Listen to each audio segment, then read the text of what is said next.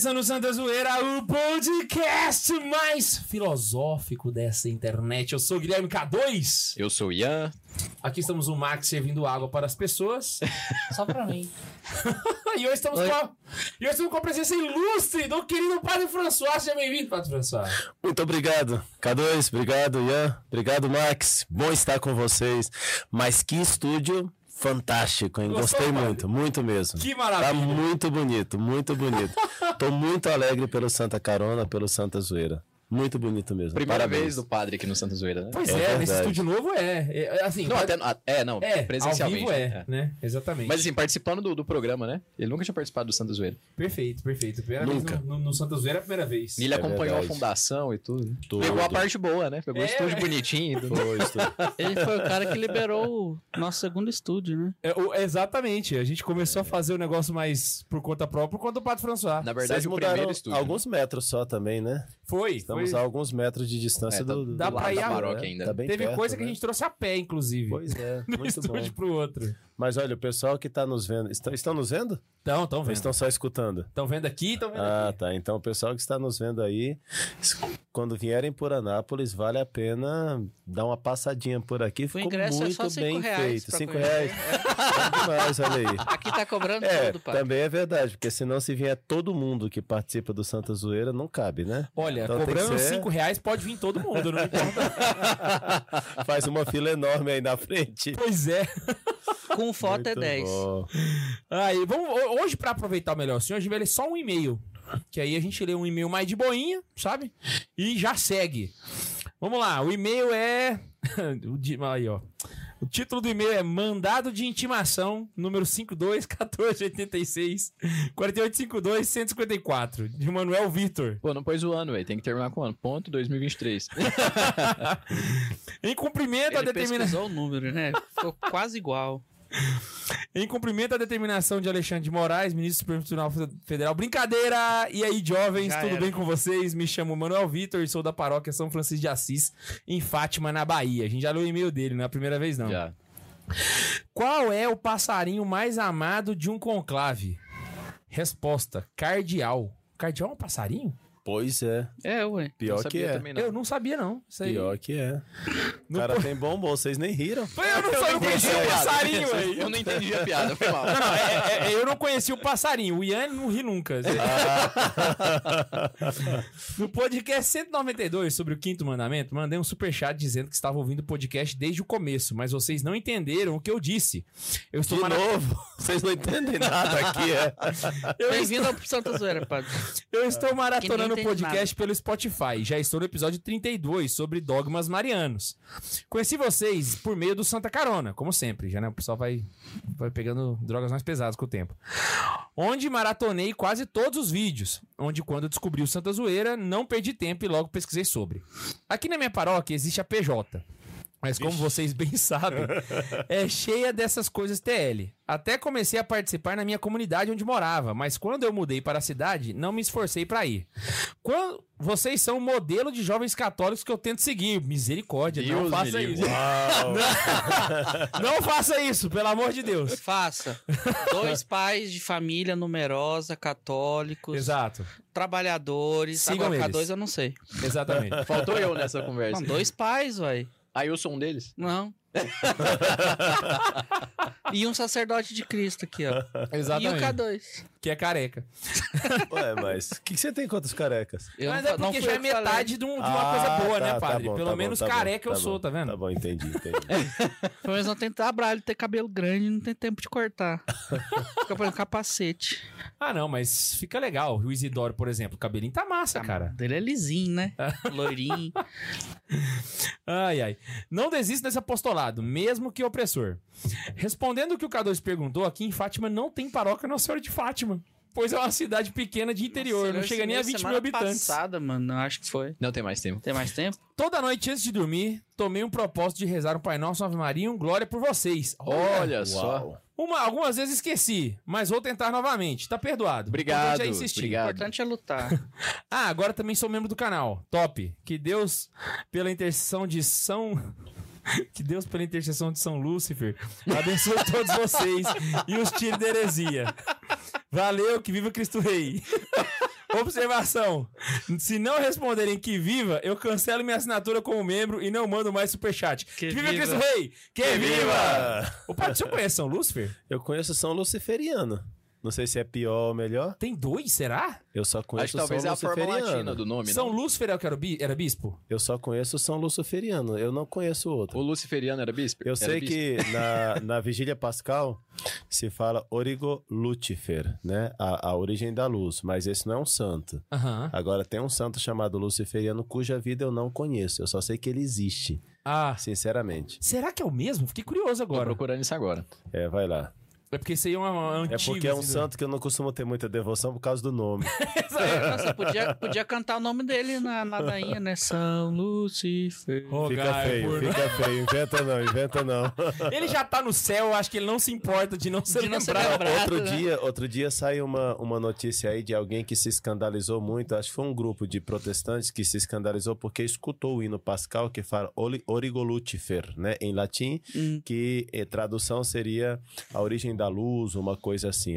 Porque Lucifer é luz, né? Uhum. Então, é, alguém falou que a Igreja Católica estava adorando Lúcifer na vigília pascal, porque não entendia o latim, né? Então, protestante. imagina você colocar um São, São Luciferiano. Aí Imagina- acabou, aí aí acabou, vi- não virou- pode, não. É, eu não achei o luciferiano, não. Só achei o São Lúcifer mesmo. Olha aí, tá bom. Na- Mas a minha Não pesquisa é foi muito que tem rápida. dois, eu acho que é só um, velho. Eu acho que é o mesmo. Deve ser o É, deve ser a mesmo, mesma pessoa. né? Deve Como ser a vocês mesma descobriram esse, som, esse homem aí? pessoa. A gente cavuca, né, padre? Pra fazer É, a gente tem episódio episódio. sobre santos desconhecidos. É porque tem, Eu ia tem na brincar- liturgia das horas, que a gente, os padres têm que rezar uma coisa chamada liturgia das horas, né? E eu lembro de uma, de uma leitura que a gente lê uma vez por ano, tem lá, que é de São Luciferiano. Caralho. Tem É um- único. Eu não sabia do São Lúcio. A gente teve um episódio sobre os santos com nomes estranhos, eu acho, né? É. Que aí foi quando veio o São Lúcifer, veio o São Drogão. Vocês conheceu- conheceram também o São Codvult Deus? Que? São Codvult Deus? Esse é um nome só? É o nome só. E significa o que Deus quiser. Cod, Vult, Deus. Cod, o quê? Vult, Isso é uma pessoa? quer, Deus, Deus. O que Deus quiser. São Cod, Vult, O que, Deus. que tinha na cabeça de uma mulher que botou Ah. o, o filho com o nome desse? Qual é o nome dele? Mas a- de Deus. a- Seja o que Deus quiser, ué. É, o nome dele é esse. Que nome que é? Ah, seja o que Deus quiser. Exatamente. Foi, foi assim que surgiu, né? São Cod, Vult, Deus. São Drogão, o senhor já tinha falado? Não, falar? também não. Mas sabe do que, que ele é Ele padroeiro? usa... O que que ele usava? tá bom, tá bom. São Drogão, ele é padroeiro dos feios. Ah, que legal. Eu nem sabia E que esse tipo de gente isso. tem padroeiro? É? Pois é. é. pira. Rapaz, Santa realmente zoeira também é nós cultura. estamos muito inclusivos. Cara, você tem noção feios. que o padre François está aprendendo com o Santa Zoeira? Eu tô ficando Pois chocado é. com isso. A que ponto chegamos? É aquele aprendizado que vai pra São caixinha do drogão. nada. Meu Deus do céu. São Drogão. Olha, mas eu faço um propósito firme de não pedir a intercessão, nem de São Lúcifer, nem de São Drogão. Continua sendo esquisito, né? Não, nem É pela verdade que tem algumas não figuras hoje em dia que estão feio, querendo né? canonizar, que eu também não sei o que, que eu vou fazer na hora que canonizar, cujo nome eu não vou falar. é polêmico. Boto fé, já, já entendi, já me veio o nome aqui na cabeça, já Ah, consegui é? ler. Tá bom. No tá dia que bom. ele não tiver. Começa com H? É esse Começa com H? Tá Exato. bom, pronto. Termina com um não. Ei, calma, calma. Não, tem a, ver com, tem a ver com a peça que estragou aqui, né, padre? É um H. a, com a câmera. H. Então vamos lá, antes da gente começar, padre, eu queria que o senhor se apresentasse pro pessoal, porque muita gente já sabe quem é o senhor das suas redes sociais, mas eu queria que o senhor se apresentasse, pra gente poder, talvez a pessoa tá te conhecendo agora, não sabe quem é, talvez é caroneiro novo, né? Eu acho que é interessante. Então, eu sou o padre François Costa. Meu currículo é muito simples. Sou amigo do K2, sou amigo do Ian e sou amigo do Max, né? E eles me convidaram por amizade. Então, eu estou aqui em nome da amizade, da bondade deles. Mas é, também muita gente me conheceu através do Santa Carona. Aquela, aquele seriado que a gente fez sobre doutrina na faculdade católica foi, foi uma coisa feita assim em cima da hora praticamente. Vamos gravar? Vamos, De né? apologética que a gente... apologética. Até hoje o pessoal fala: te conheci pelo Santa Carona, padre. Eu vim aqui pelo Santa Carona. E o Santa Carona, e o Santa Carona. Chega Todo mundo constantemente começa de algum mensagens. lugar, né, pai? É, exatamente. Muitos me conheceram daí. Então, eu sou o padre François Costa, pessoal. Eu. A Laís, ela entrou na frente Deu tela da azul, câmera, irmão. deu tela azul nela. Do nada, ela, É tipo santa assim... zoeira mesmo. Ela esqueceu da câmera, velho. Eu falei, uai, que que é isso, mano? Não- não- A Laís é muito de paz, né? Tranquila, né? Ela bugou bonita. Ela simplesmente entrou na frente da câmera e ia botar outra câmera na frente da câmera. É, mas tchau. Então, se eu tava, padre. Não, então, é, eu. Eu sou o padre François Costa. Quase que eu Começar gostei de água. novo, Coitado, ele até perdeu, né? Quem sou eu? pra onde eu vou? De onde eu vim? Onde é que eu tava, O que, Brasil? que eu vou comer no jantar, meu Deus do céu? Aristóteles Tá tentou bom, ajudar então. com essas respostas. Pois é, pois é. Eu sou o padre François Costa. É isso. Vou fazer 44 anos, né? Eu nasci no Piauí, né? Atualmente estou na Arquidiocese de Brasília, sou padre desde 2004, portanto esse ano faço 19 anos de sacerdócio. E também é, fui pároco em muitas paróquias de Anápolis. Atualmente estou na paróquia Senhor Bom Jesus, no Setoró, na Ceilândia, Distrito Federal, portanto aqui Diocese de Brasília. Aproveito para mandar um abraço. Tem muita gente da paróquia Senhor Bom Jesus que disse que ia ver hoje o Santa Zoeira. Olha né? só. É, hoje audiência aí, Brasília também Atenção, conosco. pessoal da Paróquia Bom Jesus. A gente inveja vocês, tá? Só pra deixar registrado aqui. Continuemos. E aí eu também fiz aí alguns estudos na vida, né? Especialmente no campo da filosofia e da teologia. É, estudei na Universidade de Navarra, lá eu fiz mestrado, doutorado, enfim, né? E também me dediquei durante muitos anos à aula em- no mundo universitário, até hoje, né? Questão de estive aí na, na Faculdade Católica de Anápolis, na PUC de Goiânia também. Atualmente sou professor nomeado pela Universidade Lateranense de Roma e dou aula no Centro Redemptores Mater de Brasília também, né? E aí, Que é do enfim, neocatecumenato. que é do neocatecumenato, né? Aham. E também, enfim, daí a gente inventou depois o COT, né? O curso online de teologia e fica inventando coisas de vez em quando, né? Esse sou eu. E dessas aulas saíram dois livros, né? Saíram dois livros. Até um- então, né? um de- é, até então. Por enquanto, né? Porque tem mais. Exatamente. Tem um de Cristologia, Jesus Cristo Único Salvador, que eu publiquei em 2019, e um sobre a igreja, publicado em 2020, a Igreja de Jesus Cristo. E tem um aí que está sendo trabalhado sobre o sacramento da Eucaristia. Né? Mas não sei quando vai sair. Mas o senhor tá gente escrevendo ele ainda. escrevendo, tô escrevendo. Há cinco anos que eu tô escrevendo esse livro. Mas tudo bem, um dia sai, né? Mas o de Cristologia demorou 10 anos, o de Eclesiologia demorou 8 anos, é normal. Comigo é normal essas Mas coisas. né? demora porque o senhor sempre dá uma lapidada. É, eu vejo que não tá pronto ainda para publicar, né? Tem que esperar Ah, um pouco sei. mais, tem que ler de novo, tem que dar aula de novo sobre um determinado Não, tem tema. que publicar e lançar o volume feedback. 2. Né? Não, tem que ver o feedback e tal, e depois você pensa de novo, talvez não tá na hora, as ideias não estão maduras, então tem que refletir um pouquinho mais. É, só, né? uma curiosidade que eu tive, assim, a respeito de escrever livro. Ah, o- o- no caso, por exemplo, desse livro de Eucaristia, o senhor já escreveu, por exemplo, o início, o meio e o fim. Agora o senhor tá lapidando isso tudo pra poder ficar formatado. É, na verdade, cada vez que a gente lê, percebe que tem uma coisa que estruturalmente não tá bom, né? Que você Aham. poderia acrescentar um novo capítulo, tirar um capítulo que não tem nada a ver, né? Sei. Eu lembro que quando eu estava fazendo a tese de doutorado, de doutorado, eu tinha escrito com 400 páginas. Nossa. E o meu orientador falou: tira 100, tá muito grande essa tese, né? então imagina você ter 400 páginas, depois você tem que tirar 100. A costura que você tem que fazer nas novas ideias, na- nas ideias que ficaram, né? Para Pra não causar aquela bagunçar nada. né? ilação, aquela O senhor tem que conexão. escrever tudo de né? novo, ué. Praticamente, praticamente. Então, isso que uma vez, isso que uma vez eu tive que escutar de um diretor de tese, eu ah, depois aprendi a ser crítico comigo mesmo, né? Então, às vezes eu preciso tirar, eu preciso acrescentar, eu preciso refazer, preciso repensar. É isso que eu faço também, por isso que eu não publiquei meu livro ainda. legal, legal. Bem observado. Mas um dia sai. Tinha Um duas páginas, sai. eu olhei e falei, não. Não, eu vou ter que voltar aqui. Mas na verdade tinha 10. Olha aí. Pelo amor de Deus. aí, é Só aí. acrescentando um pouquinho no seu currículo, o senhor também foi diretor espiritual de Santa Carona há muito tempo. Foi, o primeiro diretor foi. de Santa Carona. que Acolhi a o gente Santa teve. Carona na paróquia Nossa Senhora da Abadia na época, né? Exato, foi quem acolheu. Tivemos, e- exatamente. Santa Carona estava estava desprezado, sozinho, tal. A gente Tava foi deu um sem abraço. casa, olha lá. Um Sujo, abraço Santa? Carona. né? Continua até hoje, né? Com. É Não muito mudou muita coisa de lá pra cá, né? Porque- Muito bom ver realmente como Santa Carona cresceu, como Santa Zoeira cresceu. Fico muito feliz em estar aqui hoje nesse estúdio.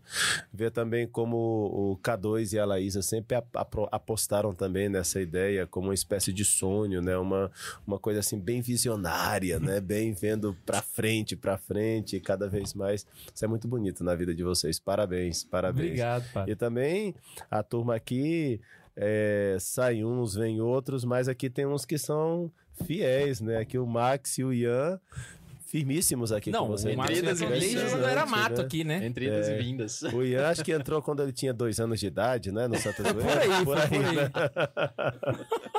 Naquele tempo, o Max ainda era magrinho, você lembra? Nossa, Ele o era Como forte. como me esquecer o disso? padre ele era me forte. conheceu num, nível que eu ouvi o padre, eu quase chorei. Putz, É. com tanto tempo que eu não via ele.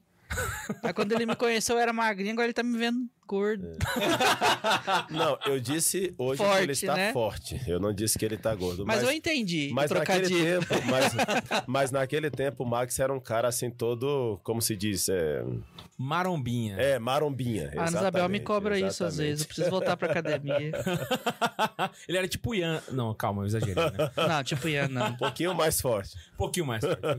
Ô, padre, Pois é. a gente ia chamar o senhor pra falar sobre Santo Tomás. Uhum. Só que a gente ficou pensando assim: o que, que adianta a gente falar de Santo Tomás se a gente não dá antes a base que todo mundo tem que ter pra começar a pensar, sabe? Exatamente. E como a gente não trabalhou ainda muito bem filosofia aqui no Santa Carona, eu falei, cara, eu acho que era uma boa ideia a gente começar com Aristóteles. Inclusive, foi a ideia de um de vocês Acho que foi dois. do Max. Uhum. Foi do Max a ideia.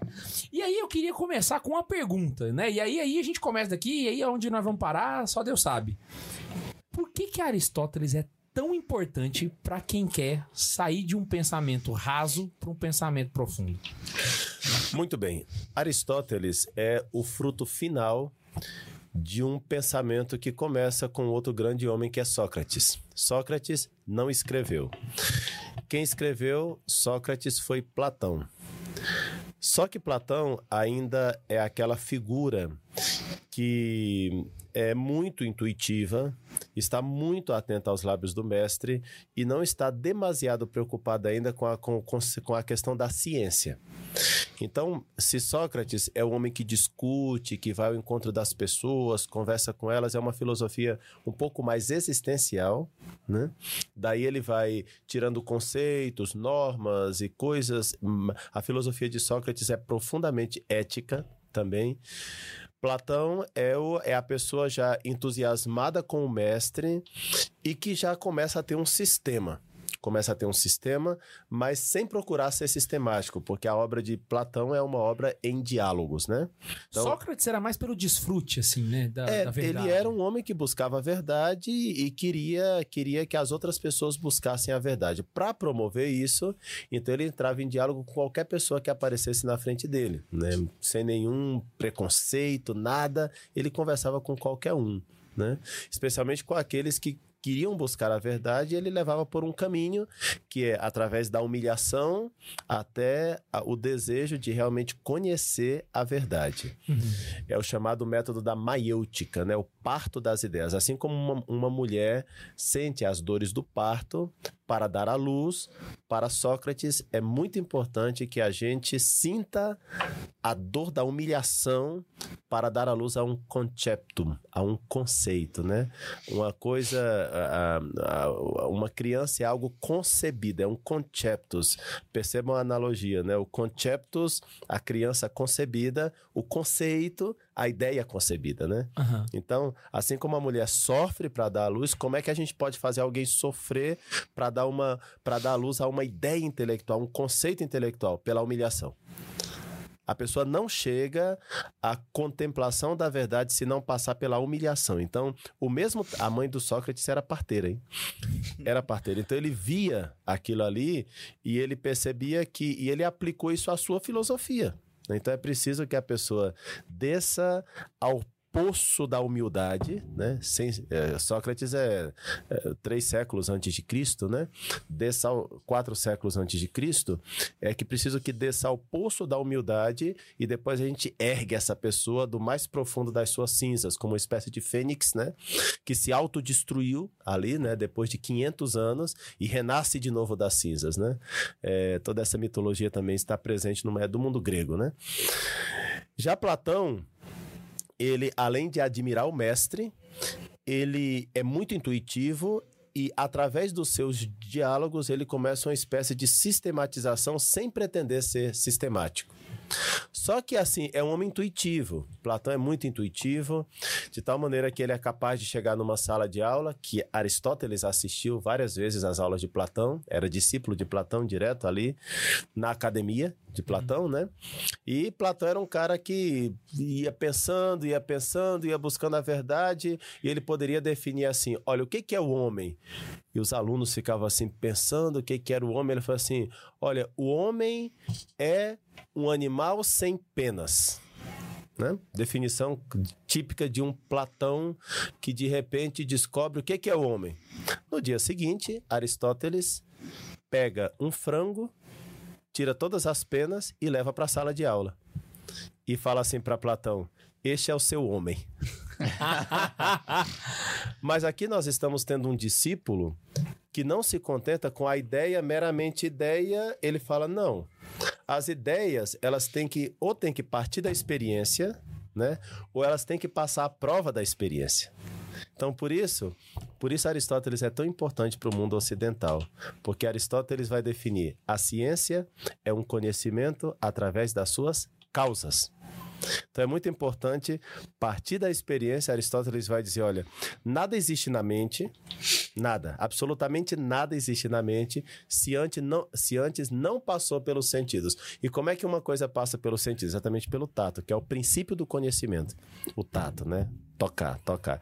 Por isso, as crianças tocam em tudo, levam tudo à boca, é, e se você não tiver cuidado, elas até querem descobrir como é a energia elétrica, né? Isso é muito perigoso Às vezes elas até criança. descobrem. Às vezes até descobrem, né? Então, por que que Aristóteles então é tão, é tão importante? Porque é o homem que no mundo ocidental vai realmente colocar as bases para a ciência, de verdade. Agora nós temos, o- porque para para para Platão, por mais assim brilhante que ele seja, as ideias podem vir por iluminação, assim, né? Platão é um homem que acredita nas iluminações, porque o que que acontece? Para Platão, as ideias estão no superurânio. É o mundo das O ideias. mundo das ideias. Lá está a realidade. E então aquilo como que se projeta como se fosse um projetor mesmo na minha cabeça. Então, na verdade, eu não parto da experiência. Eu não pego essa, essa caneca, assim, esse celular. Não, pode vir um conceito de celular do mundo das ideias. Plaque. Nesse sentido, Platão, em certo sentido, trai um pouquinho.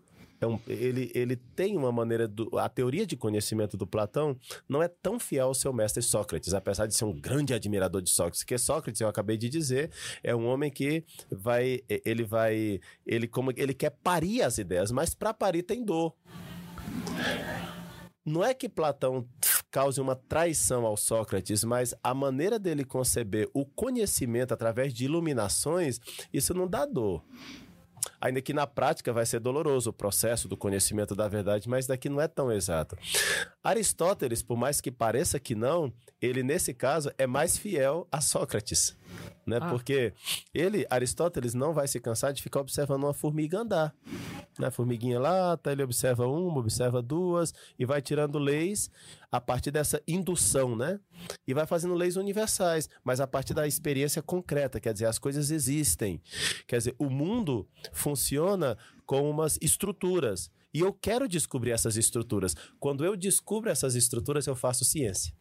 Como é que o mundo funciona, como É. é que tu- tudo ao meu redor tá acontecendo. Exatamente, porque eu observo que existem leis inatas na natureza e que essas leis são constantes e com essa constância eu posso inventar artefactos, eu posso progredir na medicina, eu posso fazer a física avançar, eu posso descobrir as leis do universo né, através das constâncias das leis implícitas na própria natureza. Então, o que, que faz um bom cientista como Aristóteles? Eu quero descobrir a natureza. Por isso aquele famoso quadro, né?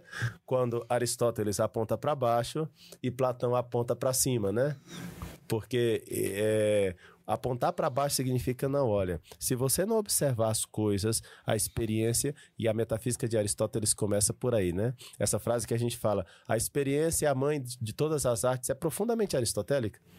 É preciso ter um conhecimento das coisas, é preciso ter uma observação da realidade material e descobrir quais são as leis constantes e inatas que existem na natureza, e a partir desse conhecimento você faz ciência. Por isso era tão importante para para o mundo ocidental, porque somente no mundo ocidental, este mundo ocidental estava preparado para o surgimento da ciência.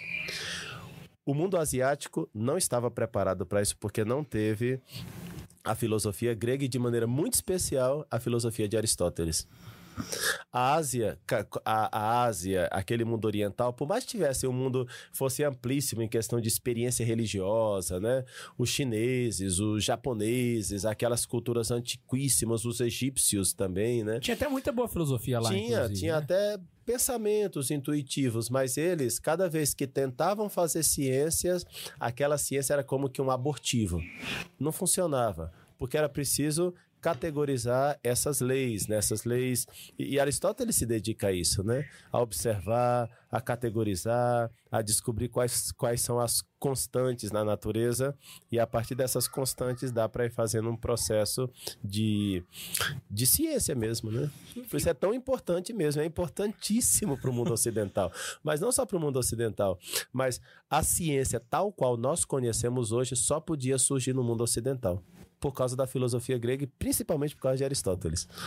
E como é que funciona, no caso de Aristóteles, os conceitos abstratos? Por exemplo, justiça, é, amor. Como é que ficaria? Eles só conseguem conceber isso diante de uma realidade Não, prática? porque. Entra não, pra questão da imanência também, né? É, então, se, se a natureza ela tem leis íncitas, então você vai, você vai primeiro fazer a experiência dos sentidos, daquelas coisas que são materiais.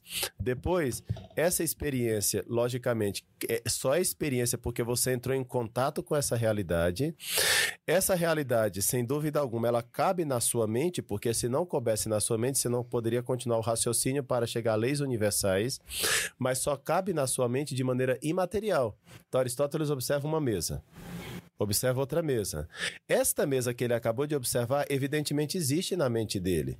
E a próxima mesa também existe na mente dele, mas não existe de maneira material.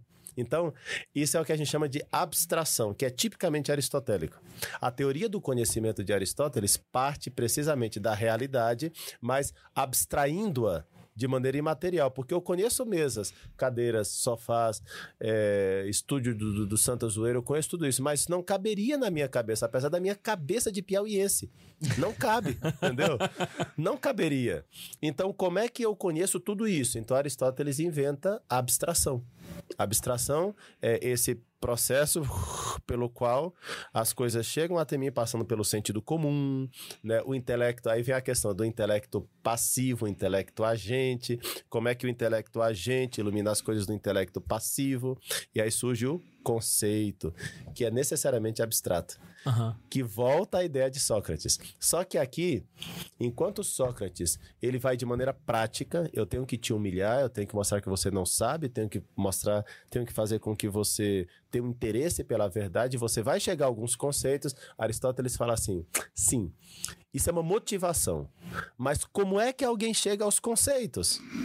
Pois então agora eu vou explicar cientificamente esse processo. Essa é a preocupação de Aristóteles. Então, as coisas existem, os meus sentidos abstrais, eu fico numa espécie de, de, de senso comum. Esse senso comum, ele pega de alguma maneira uma coisa que os medievais utilizaram para explicar Aristóteles, é o intelecto paciente. As coisas estão aí, mas nós temos uma capacidade que é processar aquelas coisas. Esse processar aquelas coisas e chegar a um conceito universal é o que a gente chama de intelecto ativo. O intelecto ativo como que ilumina. Então, essa é uma diferença interessante com relação a, a- a Platão. Para Platão, a iluminação vem do mundo das ideias, do superurânio, e como que é um projetorzinho desses que nós temos moderno, e plaque. Ah, que bonito, justiça. É um pouco assim meio mágico, né? Aham. Aristóteles não. O projetor está dentro da mente. Em Platão, o projetor está fora e projeta sobre a minha cabeça e penetra a minha mente, eu tenho o conceito de justiça. Em Aristóteles, não, ele fala é que o ser humano tem um projetorzinho dentro da mente. Esse é só pra gente se entender aqui, mas esse projetorzinho ele vai chamar de a parte ativa da inteligência. Ou seja, o intelecto agente. É o intelecto agente que ilumina as coisas do senso comum e te dá o conceito de justiça. Seria mais ou menos, acho que ao invés de um projetor, um scanner. É como se Por aí. estivesse escaneando o mundo ao nosso redor e E dando conceitos, né? captando o conceito Exato, então coisas. você justiça. Então justiça pode ser isso, né? Bondade, né? Então os conceitos abstratos em Aristóteles são formados a partir de coisas concretas que os sentidos captaram, foram para nossa mente no, no chamado sentido comum, aquilo como que repousa na parte passiva da nossa inteligência e chega um momento que a gente Cara, era isso eu não percebia. E nós temos esse movimento constantemente. A gente observa tanta coisa, vai pela rua, não sei o que mais, de repente lê um livro tal. Como é que eu não me dei conta disso antes? Não tem aquele start, né? Pá! Aham. Explode. Nossa, isso é muito maravilhoso, tal, e a gente fica encantado com a própria ideia, Aham. né? Porque finalmente eu entendi, mas eu já li isso dez vezes, não tinha me dado conta. Como assim? Isso é fantástico. Isso, Aristóteles, claro, porque finalmente isso já estava aí no seu intelecto paciente, mas não tinha sido ainda iluminado pelo seu intelecto ativo. né? Então é como que agora sim iluminou, mas é um processo interno, quer dizer que o ser humano tem uma capacidade de conhecer a verdade explicada desde dentro dele mesmo, né? E claro, se você junta vários conceitos e continua trabalhando isso aqui, certamente vai chegar o momento em que você vai chegar a conceitos cada vez mais perfeitos, você vai é, somar conceito A com conceito B, que vai ser um conceito AB, né? Aí já começamos a entrar na matemática, nas ciências mesmo, né? Porque a ciência se constrói, sei lá, né? Você pega aí as, a, a, a física de Newton, né? Não é tão perfeita como a física de Einstein. Uhum. Mas sem dúvida alguma foi a física de Newton que proporcionou para que Einstein continuasse o seu conhecimento e chegar ao nível que ele chegou, né? Ou sei lá, os instrumentos que nós tínhamos para fazer um podcast há 10 anos atrás, não sei se é possível podcast há 10 anos atrás, É possível. eram muito inferior ao que nós temos hoje, mas o pessoal foi aperfeiçoando. Esse é um conceito de, de ciência importante para Aristóteles. Eu consegui o conceito A, consegui o conceito B, eu junto os dois AB, mas eu morro. Então o cara que virá depois de mim já tem o AB. o AB e vai continuar investigando. E ele já vai, vai chegar a conclusões cada vez mais perfeitas e, e aquilo e aqui está o princípio do desenvolvimento da ciência, né? Um saber através das suas causas. Aristóteles é muito importante para o mundo ocidental, para todo mundo. Caraca, minha cabeça tá. E é por isso que hoje tem doeu a professores, cabeça, vamos hoje tem professores de filosofia que querem, tipo, botar Aristóteles de lado. Tipo, deixa. não, Aristóteles é, é passado. A Silvia Maria passou por uma situação dessa. Pegando é, filósofos de hoje que vêm falando coisas, não. É. a- O, o Marx, né? Ah, a gente precisa ser é, igua- igualar as coisas e tal. E aí vem, ah, mas Aristóteles fala que se a gente pegar e estudar a- o abstrato, vamos desenvolvendo as ideias, não bate com o que Marx vem e fala. Não, mas Aristóteles é antigo. Teve um professor que falou isso pra ela uma vez, não sei se vocês Ignora, lembram. já tá. Tipo, Aristóteles é antigo, a gente precisa pegar ideias novas. É O tanto que- interessante. É muito interessante que o que, que acontece? A partir do, a partir do, do século XIV, já da era cristã, e o século XV, eu, eu tô, isso tá fresquinho na mente porque eu acabei de ler o Discurso do Método, do Descartes, do René Descartes, né? Que é um livro que eu não aconselho a leitura, mas eu li. né? É, Você tem base pra não cair na E- pegadinha, né? No caso dele é Então- profissão, né? Então... Então é, é profissão. Então o que que acontece? É interessante que essa visão de Aristóteles, apesar de ser muito objetiva, né, eu parto da experiência e chego a um conceito e esse conceito vai me dar base para continuar até chegar à ciência, né? É interessante que isso aqui parece muito objetivo, mas é, não deixa de ser mais interessante ainda que aquelas pessoas que talvez querem colocar Platão contra Aristóteles, como se Platão fosse o homem da subjetividade, fosse o homem mais sensível, e Aristóteles é um cientista mais materialista e não sei o que mais. Isso aconteceu até dentro do cristianismo, hein?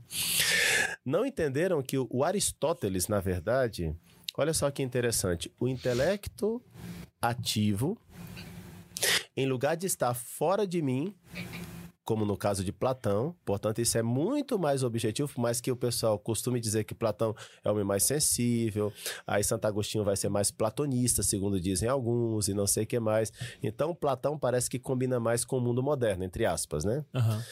Já o Aristóteles, por ser esse homem mais é, objetivo, cientista, no entanto, Aristóteles dá um valor enorme à subjetividade quando ele diz: vocês não perceberam que o intelecto a gente está dentro de mim? Portanto, não existe verdade fora de mim, nesse sentido. Quer dizer, a verdade é um conceito. E, com, e Tomás de Aquino vai trabalhar isso magnificamente bem. Ele vai falar o que, que é a verdade. Ó, como Tomás de Aquino entendeu Aristóteles? A verdade é, segundo Aristóteles, dito por Tomás de Aquino, a verdade nada mais é do que a adequação que existe entre a coisa e o intelecto. Então quer dizer que a verdade, por mais, a aqui todos nós estamos de acordo que a verdade é, é objetiva. Aham. Sim, sim, sim, a verdade é objetiva. Ou seja, porque existe a verdade, nesse sentido sim. Mas o alcance da verdade é necessariamente subjetivo. Isso está em Aristóteles. Quer dizer, o homem mais objetivo, que seria Aristóteles e Tomás de Aquino, são os homens que mais entenderam a subjetividade. Quer dizer, não existe, não consigo alcançar a verdade por uma espécie de coisa que está fora de mim, que seria um objetivo.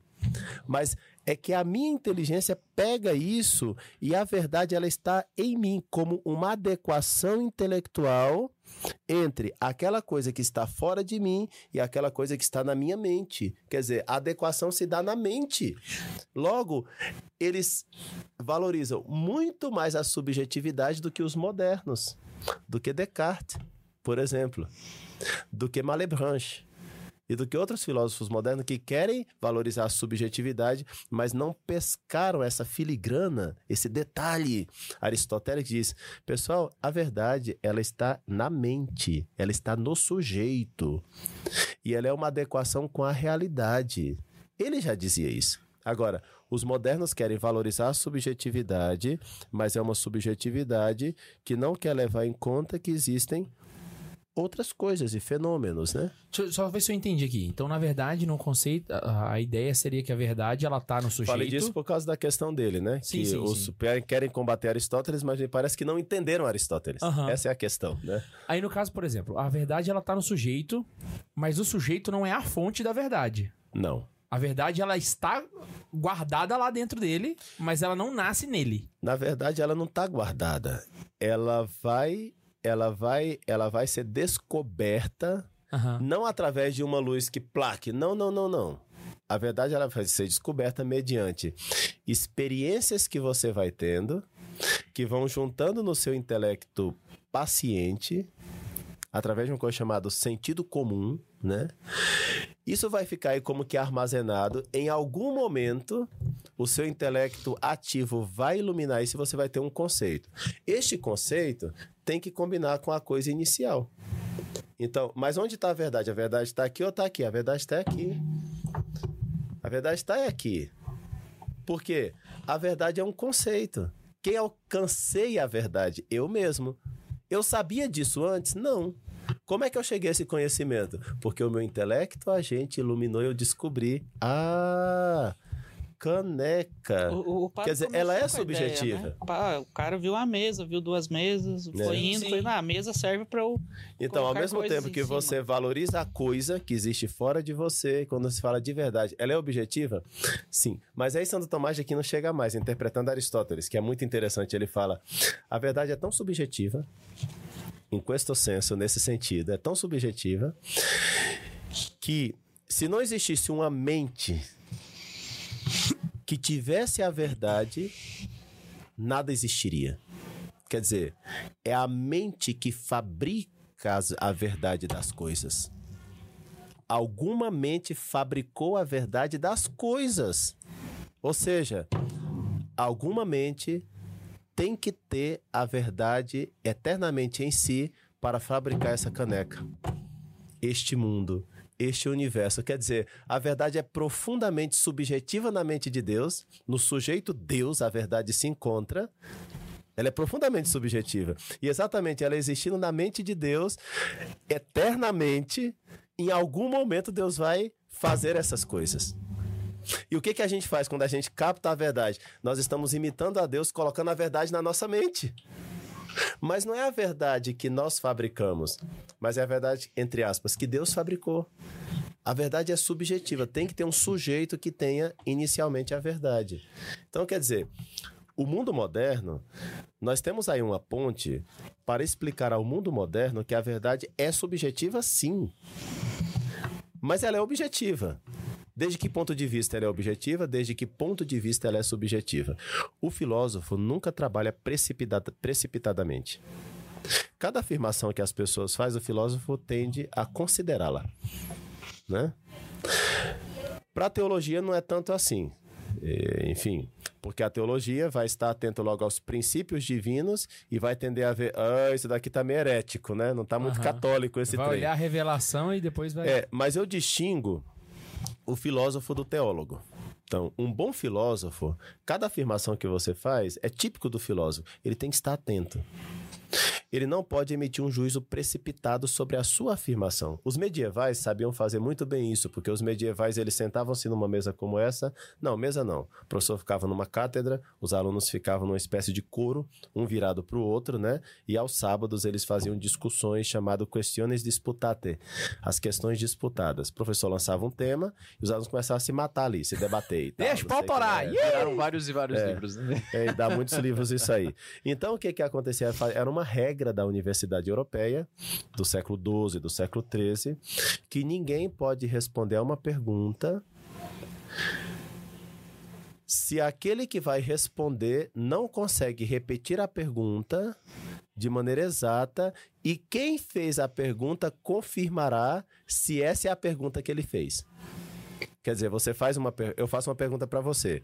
Antes de você me responder, você tem que me falar qual foi a pergunta que eu fiz. Tem que entender a pergunta. É, você tem que Pra entender a saber se, pergunta. se eu captei exatamente o que Exatamente. Aí depois que você fala, você me perguntou isso, eu falo sim.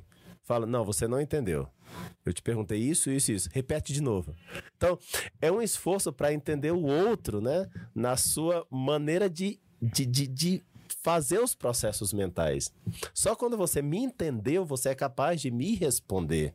Não- Isso acontece muito. A gente, o diálogo de surdos é isso, né? A gente não se entende e a gente fica respondendo perguntas. A gente começa a dar respostas a perguntas que nunca foram feitas. Não entendeu, né? Né? Não entendeu.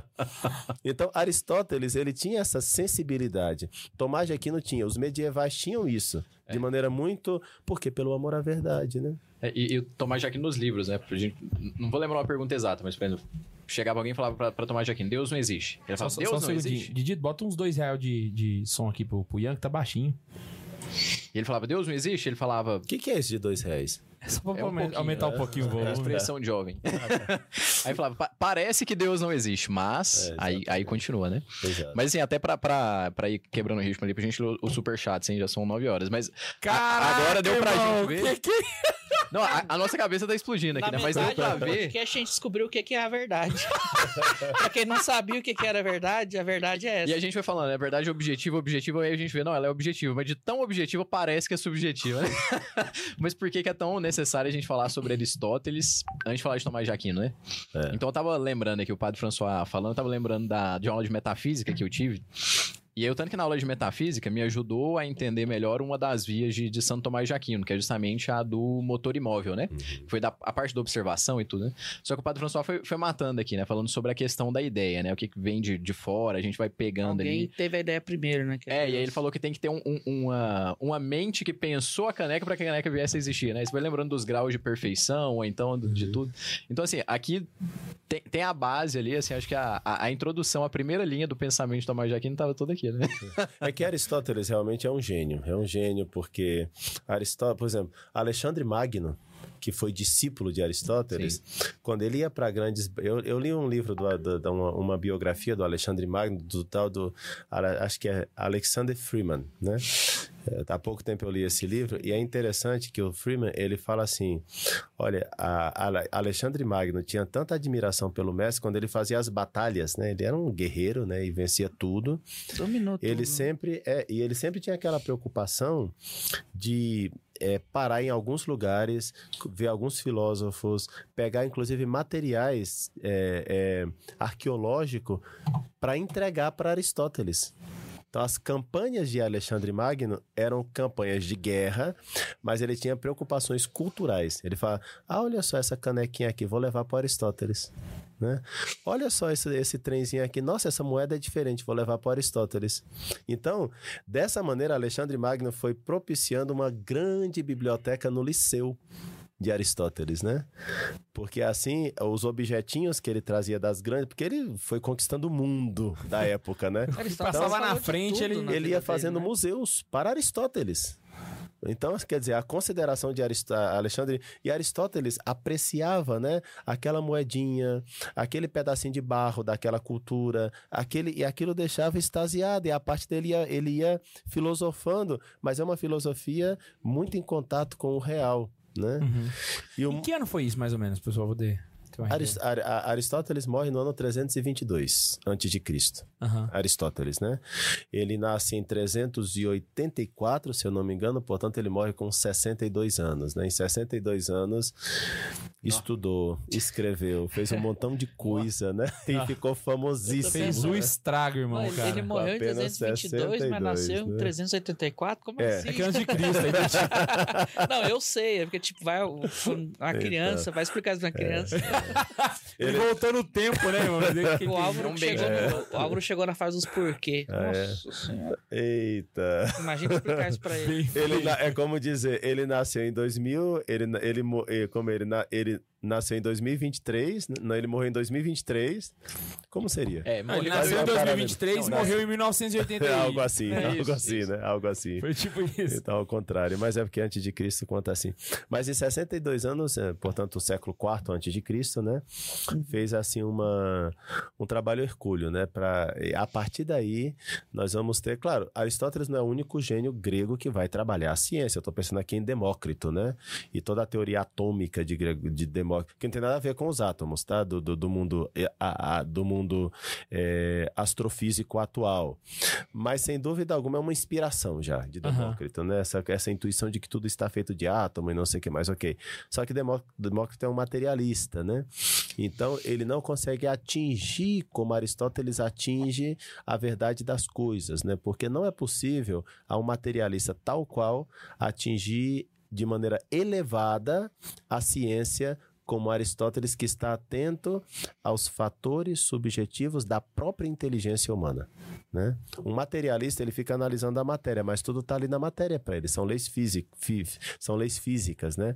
Ordenadas, tem uma concatenação, mas ele não está atento aos seus próprios talvez processos mentais, entendendo como funcionam os processos mentais. Quer dizer, Aristóteles ele está aberto para o espírito, Uhum. ele está aberto para a razão mesmo, né? No sentido próprio da palavra espírito, razão, etc. né?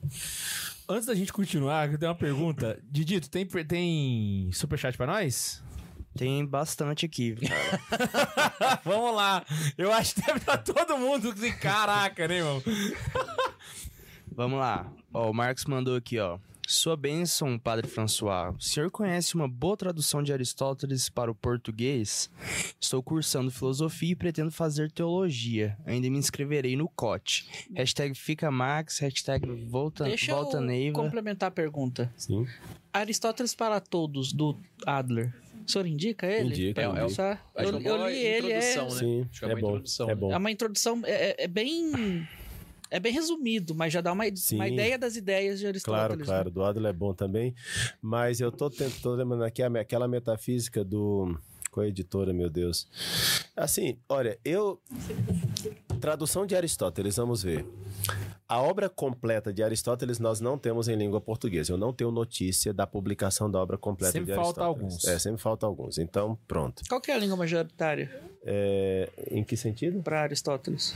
A gente tem as obras Ah, complexas em não. que língua? Nós Grego. temos em. não, É, eu ia chutar grego, mas eu achei que tão óbvio. Falei, ah, A não obra- deve ser. é, a obra completa de Aristóteles chama-se Organon, né? O Organon é, foi de um discípulo dele que organizou toda a obra dele completa, né? A Opera Omnia de Aristóteles, o Organon, né? Agora, esta obra completa, nós temos uma tradução, por exemplo, ao espanhol, ao italiano, ao francês, ao inglês, ao Ah, alemão. espanhol já dá. né? Espanhol já dá. Então, eu, pelo menos, quem quiser, assim, conhecer a obra completa de Aristóteles, tem uma publicação espanhola, quem tem a Amazon Kindle, por exemplo, porque é Consegue difícil ela. trazer isso para o Brasil. Então, vocês podem baixar no Kindle, coloca lá, obras, obras completas de Aristóteles, né? Vai aparecer um texto Já em espanhol Kindle muito aqui. bem feito, de mais de 3 mil páginas, né? Só letras, sem figurinha, tá? Só letras. 3 mil, mais de 3 mil Qual que é páginas. o tamanho? né? Não, o Fonte livro 8. Fonte 8. É, não, mas você pode aumentar, diminuir por ser digital, né? Aí você se vira. Mas Coloca uma lupinha lá. Aí vai pra É. 8 mil Aí o páginas. pra não entendeu a piada. Então, Mas, mas se eu lembrar a edição, a Então, a edição eu não lembro, mas eu tenho aqui. Eu tenho aqui, posso apresentar. Em português, a tradução do Bi, acho que é Inus Bife, se eu não me engano, da editora. Da, esse é autor. É isso mesmo, é isso mesmo. Deixa eu dar uma olhada aqui. É, se é a mesma que eu tenho. Eu não baixei o trem aqui no meu celular, que eu tenho, eu tenho no Kindle mesmo, né? Então, deixa eu dar Esse uma aqui, olhada. esse aqui é o Kindle, pô. É o Kindle? É, Então, só que é iPhone. Só tem iPhone também, né? Tem não, Sabe tem mexer- não. sabe mexer, Tem Então iPhone, não. O padre abandonou o iPhone. Abandonei o iPhone. Mas enfim, a obra completa de Aristóteles em espanhol, que talvez é a língua mais próxima do de nós, nossa, nossa, né? De nós. É isso aqui mesmo, deve ser isso aqui. Eu teria que ver a minha lá, Se mas deve for, ser, né? A gente não vai mostrar Então. também? Pesquisa aí, obras Mas completas. olha, é, obras completas de Aristóteles no Kindle em espanhol. É edição assim, é, eu acho que é a única Não deve ter muitas, Não, né? não, Não- não é, tá escrito em Spanish também assim, é, deve ser essa mesmo. Não é um negócio que todo mundo publica assim, Mas a qualquer coisa, se for o caso, eu posso mandar o link depois e ficar na descrição desse vídeo. O pessoal Sem pega problema. depois, né? Sem Bom nenhum também, problema. Que aí. aqui eu tenho que eu gosto. E em português nós temos obras separadas. Nós temos a Metafísica de Aristóteles, está traduzida ao português. nós Ética temos a Ética Nicômaco. Nicômaco, nós temos a Política, nós temos a Retórica. Então, você pode ir fazendo pouco a pouco a sua coleçãozinha em português à medida em que já tem o que o pessoal for traduzindo, né? Do grego. Essa obra da política eu já tive uma treta com o cara. Mas eu acho que é bom começar, assim, a, a- a parte da, da, metaf da, da, da filosofia, né? O cara quer entrar no, no Aristóteles. O que, que é o problema, né? O problema é meu. Eu tô falando um problema biográfico aqui, né? Abre o coração, Ian. A gente vai começar a ler um livro, eu, eu ia começar a ler o livro, eu ficava muito preso nas páginas, né? Porque eu não tenho imaginação, né? Então, assim, eu ficava, via uma ideia ali, ficava vendo e ficava preso naquilo, né? Pra Como é que tu filosofia, sabe o que que é a verdade se você não consegue imaginar? o- eu não consigo imaginar nem o que é visível, mas o que é invisível. Ele, ele vai, ele vai ler Senhor dos Anéis e ele não consegue imaginar o. Um hobbit. Um hobbit. É por isso que tem o filme, ó, pra ajudar pessoas. Mas, mas é porque na filosofia, e aí o padre vai, o padre que é Ian filósofo, brinca, né, mas pode é um dos caras né? mais inteligentes que eu conheço, assim, de leigos. assim. O Ian é top. Ele fala só pra. Não, eu sou, não, sou simples, é nada. é discípulo, né? Mas é porque o Padre François vai, vai poder dar, dar a benção ali. Mas é porque na filosofia você não precisa ficar tão imerso. O, Aristó... O pensamento aristotélico não era esse, de você ler e ficar preso ali nas palavras. Porque as palavras, elas vêm. Os livros, por exemplo, de Aristóteles, de Platão, eles não são livros que os caras escreveu aquilo. Muitas coisas são faladas.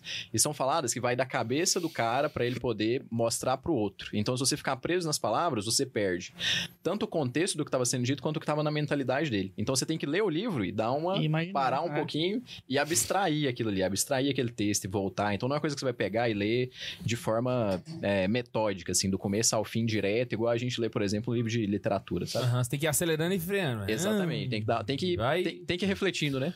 Tem que fazer É, filosofia. Para entender Aristóteles, eu, eu, eu tenho. Eu, um filósofo que, que, sem dúvida alguma, eu, há tempo eu me dedico a, a, a estudar Aristóteles.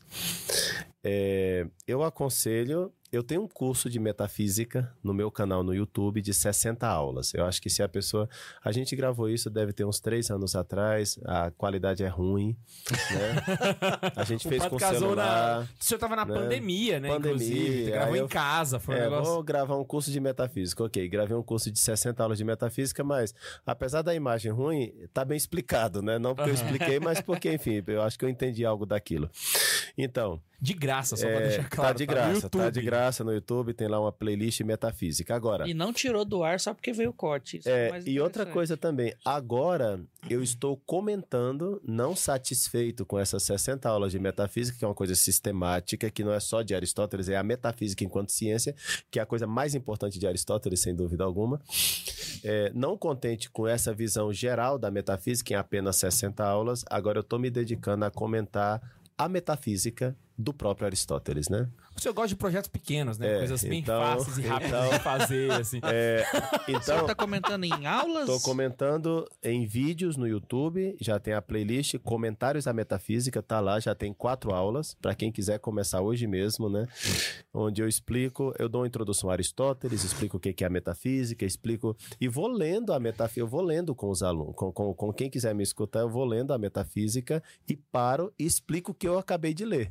Então, é um comentário mesmo. Caraca! É, é mais, Então é a melhor forma de ler. é né? uma catequese com É a melhor forma farofa. de ler. Da Isso. metafísica de É Aristóteles. uma catequese com farofa, só que em vez de ficar lendo o catecismo, eu leio a metafísica de Aristóteles. Olha né? só. É quase a mesma coisa, só que é diferente. Então. Quase a mesma coisa, só que... Exato. Sabe Então, o que, eu pensei? eu- eu- eu- Eu curso- Você já parou livro pra pensar que o caro, padre- Ele tá botando de graça no YouTube. O padre acabou de falar pra, pra falar do curso dele, ele pegou o meu como referência. Eu não vou dormir hoje, mano.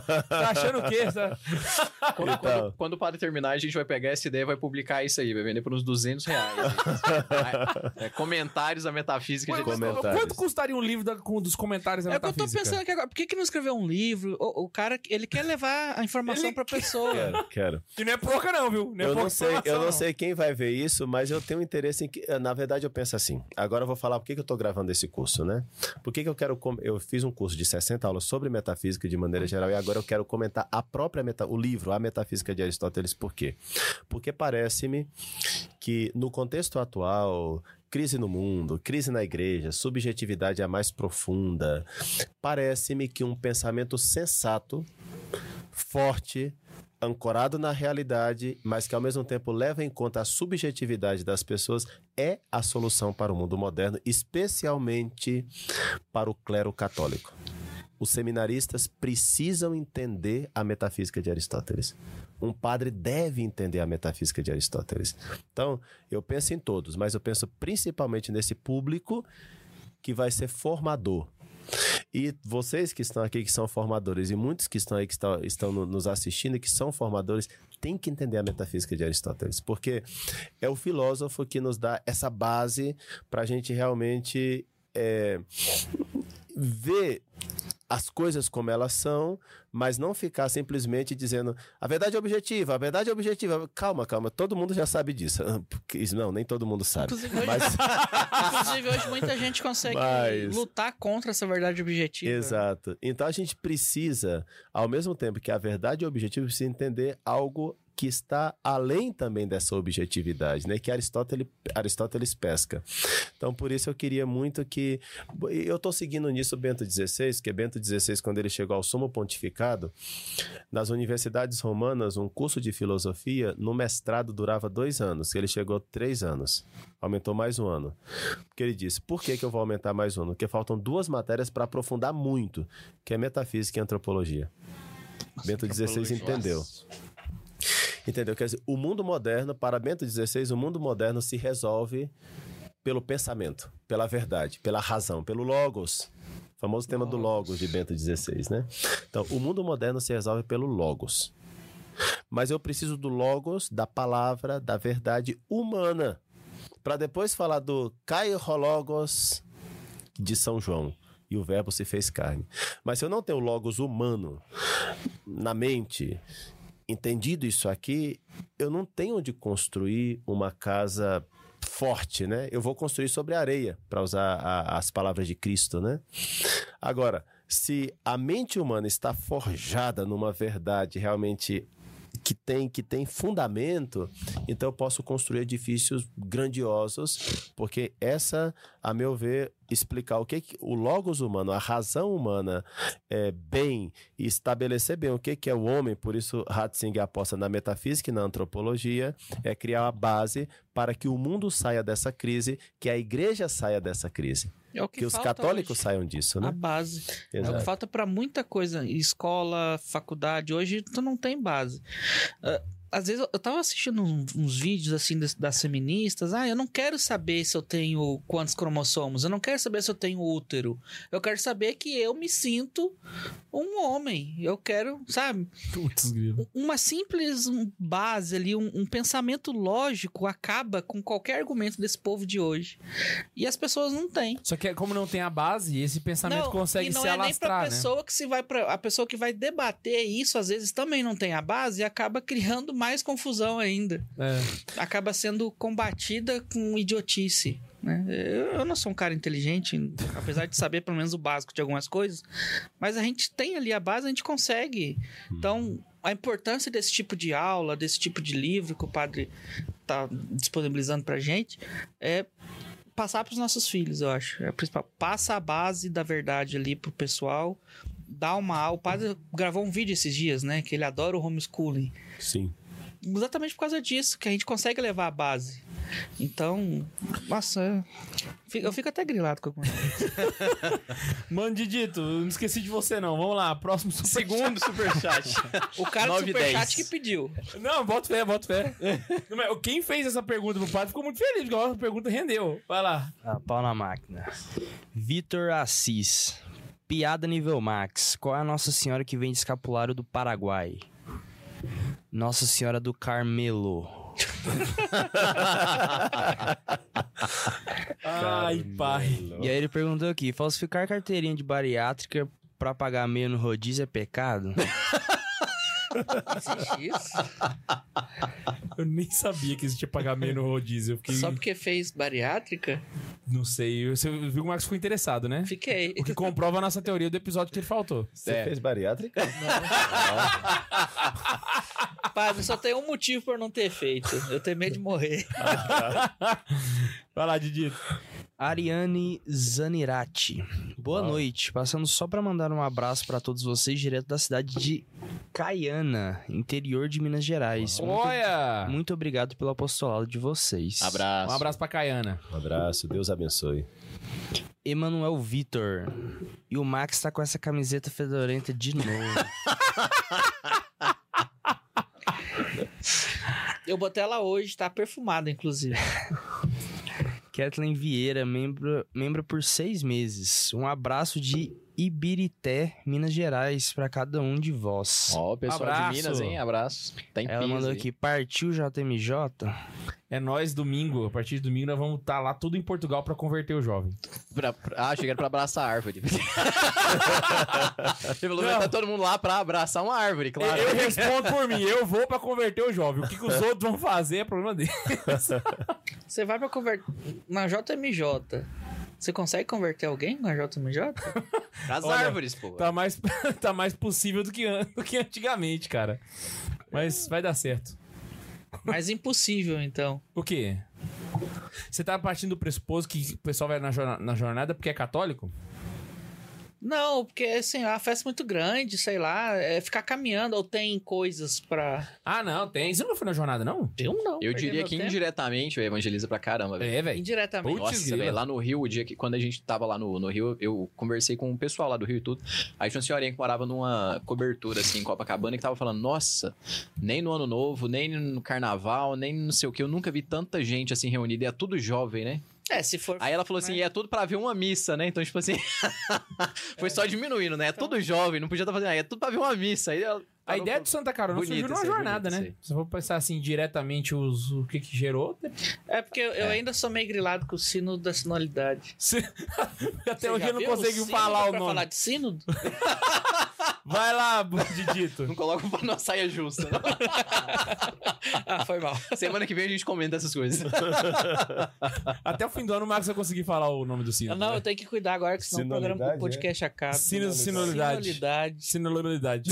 Ah, sei lá. Vai lá, Didito. Sinolidade. Até hoje eu sou grilado com esse trem. Sino da sororidade. Sororidade piorou. Só piorou. Vai lá, Didito. Elisa Oliveira. Sua bênção, Padre François. Deus abençoe. Só sua presença mesmo pra fazer esse programa começar pontual. Arrasa. E pior que atrasou. Não, às vezes é porque o tema começou 8 e meia, né? Não, mas tem uma explicação. Não sei se vocês repararam, gente, mas nós estamos só com duas câmeras. Tá faltando a câmera que, co- que, que fecha aqui em mim e no Ian. Porque nossa câmera estragou minutos antes do episódio, saca? Eu ia Mas- perguntar, mas eu não quis falar ao vivo, mas já que você falou, que azar, hein? Que azar, velho. E o pior que é a Vixia, mano. A- a- A melhor. A melhor, cara. Vai lá, digita, ainda não Pra você ver que nem os melhores, às vezes, são os melhores. Você vê Ou os que, ajudam coisa. quando precisa. Deus que cuida de nós agora. Aí ela mandou aqui, arrasou, padre, põe ordem aí. De- Deus abençoe sua missão. Mas se Amém. pôr ordem, não vai ser mais Santa Zoeira. É, aí fica, aí fica muito chique. Agora tem que ter ordem, porque senão acaba o canal, né? Mas, a gente pô- recebeu a notificação do Xandão. é verdade. Tem que explicar isso aí ainda, né? Por Ah, que é, que o episódio não tá? passado tá fora do ar, gente. Até pros membros, porque a gente foi. Não fala por quê, que senão notifica de novo. É, é, é. O Max fez uma piada lá e o YouTube não gostou. Foi o isso. pior é que não é piada, mano. Tem Pior que nem foi link- piada, Tem né? os links tudo, Pior, cara. velho, Tem é os verdade. links tudo. O Max tava falando sério, Foi a- velho. E o a YouTube primeira grilou vez que o Max falou ar, eu sério. te explico. O Max falou um Aí eu negócio fui sério. obrigado o a mandar um print pro, da Eita. minha conversa com Isabel. A gente conversou isso, isso, isso e viu isso, não viu? Viu. Eu tive que mandar o print, que você estava duvidando de mim também. Aconteceu, Mas o a gente episódio viu. foi censurar. É um proibidão que nem A gente era foi censurado. É, o. YouTube fez o proibidão O YouTube, nosso, é. A gente YouTube foi censurado. Vai lá, Didito. Emanuel Vitor de novo. Padre, dá uma bênção para meu tio que está na UTI. O nome dele é Antônio. Hoje vocês estão putos como Tobias? Ah, não, hoje não. Hoje a gente tá de boa. Ele mandou hashtag fica Max, hashtag fora K2TL. Por que, que eu estaria puto? É semana que vem ele não tá aqui, não. Antônio, né? Aham. Antônio, Deus abençoe seu tio, rezo sim, e que Não, o nome do tio é Antônio. o nome do tio, Deus abençoe o Antônio, em nome do Pai, do Filho e do Espírito Santo. Amém. O Beleza. pai deu a benção mesmo. Zerou? só. Não, calma aí. Zerou não. Ele é padre, ele pediu a benção. Vamos lá. lá, tem mais aqui. Rafael Tomazinho de Oliveira. Olha lá quem Chefinho. apareceu, irmão. Membro por nove meses. Boa noite, Padre François, sua bênção. Um abraço a todos. Planejo estar em Anápolis em novembro. Vamos nos encontrar de novo. Beijo na Tamo bunda junto. de vocês. Olha só. Vem cá conhecer estúdio novo, Pode ser chefinho. perigoso eu não ver ele de novo. Quem é o chefinho? Novembro eu É, é porque ele convido. sempre ajuda com o superchat, aí a gente Ah, deu esse tá, título pra ele de chefinho. chefinho. E Chefinho. tem a diretoria também. Tem que é o- moral, tem moral Tem esse moral, homem tem aqui, ó, tem moral.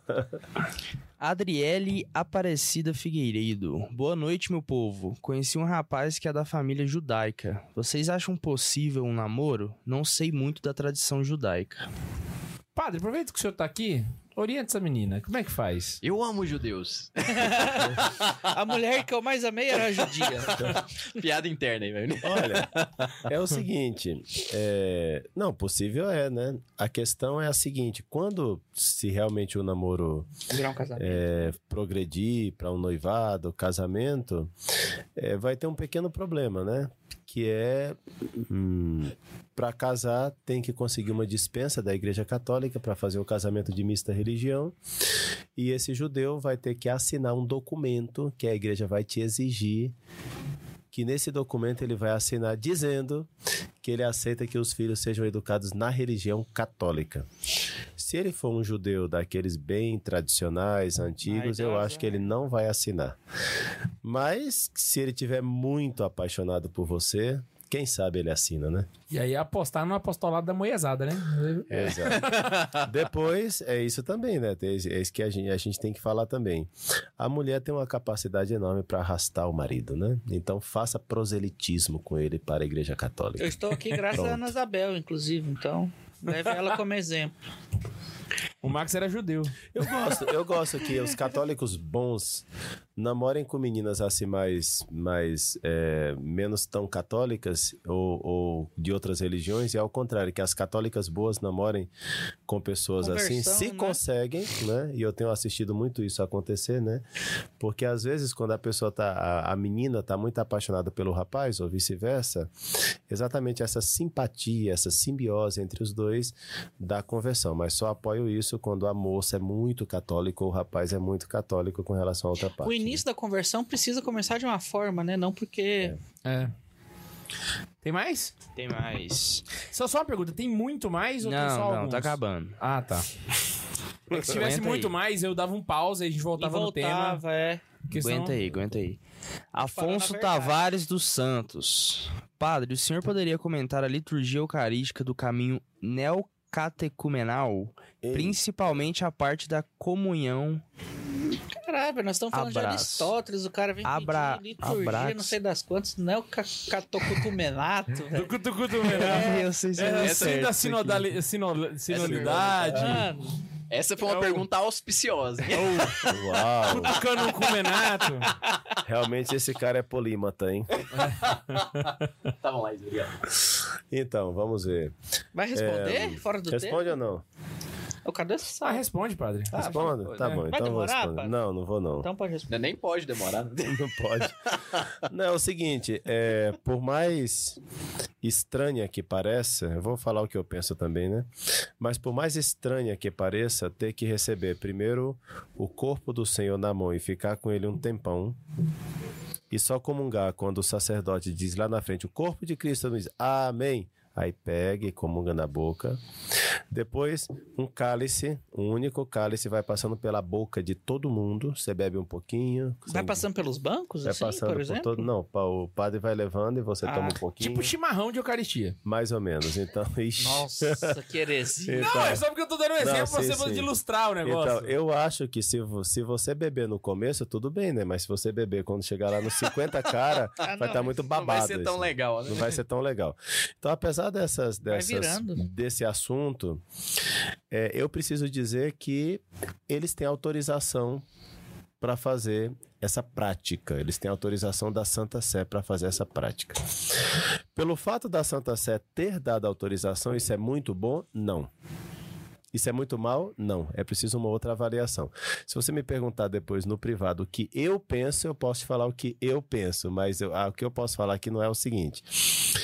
Por mais que para nós soe estranho comungar dessa maneira, eu tenho que dizer que eles têm autorização da Santa Sé para comungar dessa maneira. Agora, o que eu acho, posso responder Todo mundo depois sabe o que o senhor pessoalmente. acha, padre. Olha, eu É assim, estranho, mas tem ver. autorização? Mas o que que acontece? Eu, eu assim, em princípio, eu sou a favor, eu sou contra qualquer comunhão na mão. Pronto. Vamos lá. Ah, tem, tem... Falta três. falta Beleza. três. Rodrigo Domingos Locatelli. Geisa, te amo. Agradeço a Deus por nossa família. De nada. Louco, o cara mandou uma alta, declaração. velho? Será que ela tá assistindo também? Deve estar. podia fazer um momento aqui do. botar a musiquinha, né, Geisa? Olha A câmera do aqui, beijo. Seu marido está. Vai lá. superchat de um tal de Caio César Rodrigues Oliveira. aí. Olha só. Esse Oliveira. Não, é Oliveira, é o Conheço. Caio. É o Caio. Caio. Ah, o Caio. É Olive, não é Oliveira. É, Saudações, Caio. Grande abraço ao Padre François. Somos Ai, muito felizes em saber que o senhor contribuiu tão efetivamente para a nossa caminhada. Caio e Paloma, Nunca tamo vi um Caio junto. falar tão bonito. Um grande abraço, Caio e Paloma, meus queridos. Deus abençoe. Vamos lá. Luiz Galvão, saudações de Betim, Minas Gerais. Cara, só tem É mineiro aí hoje, É nóis. mano. Tá, Só e tem é, e tem uma última aqui, ó. Essa aqui pra acabar. Rodolfo Ferreira, membro por 10 meses. Ó, Rodolfo. Programação nova semana que vem com a apresentação de Max. Nas terças, catequese com fungado. Nas quintas. Ele é muito bom, velho. Nós temos catequese com fungada. Foi ele que falou a piada aquela do. Foi. Cara, você é o máximo, mano. Nossa senhora. Nas Apesar de que eles estragaram a piada, tá? Quando eles foram me contar. Contaram duas versões, as duas estavam erradas. Mas vai. Nas quintas, o podcast será o Pode Ser o Último. Toda quinta, exatamente, vai ser um mistério. Será que vai ter na próxima quinta? Será que vai? É isso. Eu Será peguei ter essa estúdio fama, na padre. próxima quinta? Eu sou o cara sem filtro. Padre, aquele ponto que o senhor falou a respeito da. De, Deixa eu nem às vezes terem respirar. uma visão um pouco mais materialista de Aristóteles, né? Então, com essa ideia de que a verdade está dentro da nossa cabeça. Foi isso que fez com que a igreja, durante um tempo, não gostasse muito dele? Porque teve um tempo que a igreja não curtia muito Aristóteles, né? Desde o começo do cristianismo, na verdade, é, nós tivemos duas escolas de pensamento cristão que data aí lá pelo século III da era cristã, que é uma escola chamada Escola de Antioquia e outra chamada Escola de Alexandria. Desde o começo, Aristóteles e Platão se debatem na Igreja Católica, uma vez que Aristóteles é muito, foi muito querido na escola de Antioquia e Platão foi muito querido na escola de Alexandria. Então, isso desde o começo. O primeiro filósofo que nós temos notícia que tem uma profissão de filósofo que ingressa na Igreja Católica e que nós temos notícia é São Justino. São Justino de Roma, que era filósofo de profissão. A profissão dele era filosofia. E quando ele entra na Igreja Católica, na Igreja Cristã, a Igreja Católica é a única que existia, Isso é muito no Então, início do- da igreja, né? muito século no início, terceiro, né? isso é século II, São Justino, né? É século II? Século II, portanto 160, a conversão dele por aí, né? Quando São Justino entra, ele fala assim: finalmente, depois de andar muito por este mundo, eu encontrei a verdadeira filosofia, que é o cristianismo. É interessante que Justino, sendo um filósofo profissional, ele, ele vê que a estrutura do cristianismo é profundamente filosófica. Ou seja, é uma religião que me oferece aquilo que eu buscava, a verdade, mas a verdade que combina com o que é o ser humano. Né? A partir de São Justino, já pelo século III e IV, nós estamos preparados para acolher cada vez mais a filosofia como instrumento para pensar mesmo a nossa fé católica, a nossa fé cristã. E são essas duas escolas que vão que vão materializar esse desejo da igreja de explicar aquilo que é a fé e que São Pedro já tinha deixado na sua carta, que é para a gente dar razão da nossa esperança. Pedro 3,15, né? Me dá razão daquilo que a gente espera. Né? Isso é São Pedro. Já está na escritura. Então, é, o que que acontece? Na escola de Antioquia, na escola de Alexandria, repito, Antioquia, Aristóteles, Alexandria, Platão. Mais ou menos essa divisãozinha, essa distinção básica, né? Nessa divisão, nessa distinção básica, nós temos autores muito bons na escola de Antioquia, como São João Crisóstomo. São Crisóstomo é o típico cara da escola de, de Antioquia, exegese literal, científica, versículo por versículo, às vezes até um pouco chato de lê-lo, né? E nós temos, por outro lado, homens que têm uma exegese, que têm uma maneira de ver a escritura totalmente influenciada por Platão, como São Gregório de Nissa. Delicioso de se ler, muito bem, tal, mas mais assim mais disperso, né? Como Platão é disperso também, né? E São João da Crisóstomo mais concentrado, como Aristóteles é mais concentrado. Bom, só que é verdade que na grande maioria dos padres da igreja, dá minha impressão que a tendência maior foi Platão. Por um motivo muito simples, Platão tem uma sensibilidade para um superurânio, para um mundo superurânio, um suprassensível, um mundo das ideias, uma realidade que está mais além. Platão é um homem que fala da alma de maneira apaixonada, ele fala da imortalidade da alma, ele fala que a alma não. O que o homem, no fundo, é, é a sua alma. E depois dessa morte, a alma está feliz com a morte, porque finalmente a alma alcançou aquilo que ela desejava, porque no fundo a alma deseja libertar-se do cárcere desse corpo. Antes de Cristo. O homem, claro, quat- 400 anos antes de Cristo, né? O ser humano, ele está insatisfeito neste mundo porque esse mundo não é o mundo das ideias. Ele tem que libertar a sua alma. O homem, no fundo, é a alma. A carne de nada... pro- Claro, uma linguagem dessa, você aplica no cristianismo, você fala de céu, você fala de eternidade, você fala do Não, valor do foi- espírito. O, o, que o eu senhor quis tava dizer, falando aí, se o senhor não avisa que era. Aristóteles eu achava que era Platão. São Paulo. Para- Platão, É, Pla- Platão, Platão, Platão. Se o senhor não avisa que era Platão, parecia que o senhor tava falando de algum santo. E é, é um pagão que tá falando. É um pagão que é um pagão que fala de purgatório já. Ah! É. Platão, Caraca, essa é Eu nova, eu não minha- sabia. fa- por isso que eu falei assim, não, antes de Cristo isso, eu afirmei, por isso imagina. Platão, ele já fala de purgatório. Olha o tipo de filosofia. Ele já fala de. Porque ele fala: quando a alma sai do corpo, do cárcere, que é o corpo, o corpo está encarcerando a alma, quando ela se liberta do cárcere da- da- do corpo pela morte, então pode ser que as impurezas do corpo ficaram na alma, ela precisa de uma, de uma purificação ultraterrena. Ele adivinha, já, ele já pega o conceito de, de, de, de purgatório, sem falar a palavra purgatório, evidentemente, Mas ele vê filosoficamente que tem que existir, depois da morte, uma purificação. Tem que existir, porque é, é, é razoável, é racional que existe uma purificação antes da morte. Isso é, isso é- a razão pede. Isso aí. Então, claro, os padres da igreja, quando leem essas coisas, né, ele é muito cristão antes de Cristo, mais ou menos isso, né? Ele é Então, pré-cristão. os padres da igreja dão um abraço assim em, em Platão e fala: Cara, você é muito bom. Aí, claro, Platão vai crescendo, vai só. crescendo. Platão morreu. Aí na hora que abre a mansão dos mortos, Platão dá de cara com Jesus. Aí Platão, quem é você? Ele, não importa, você acertou, vai.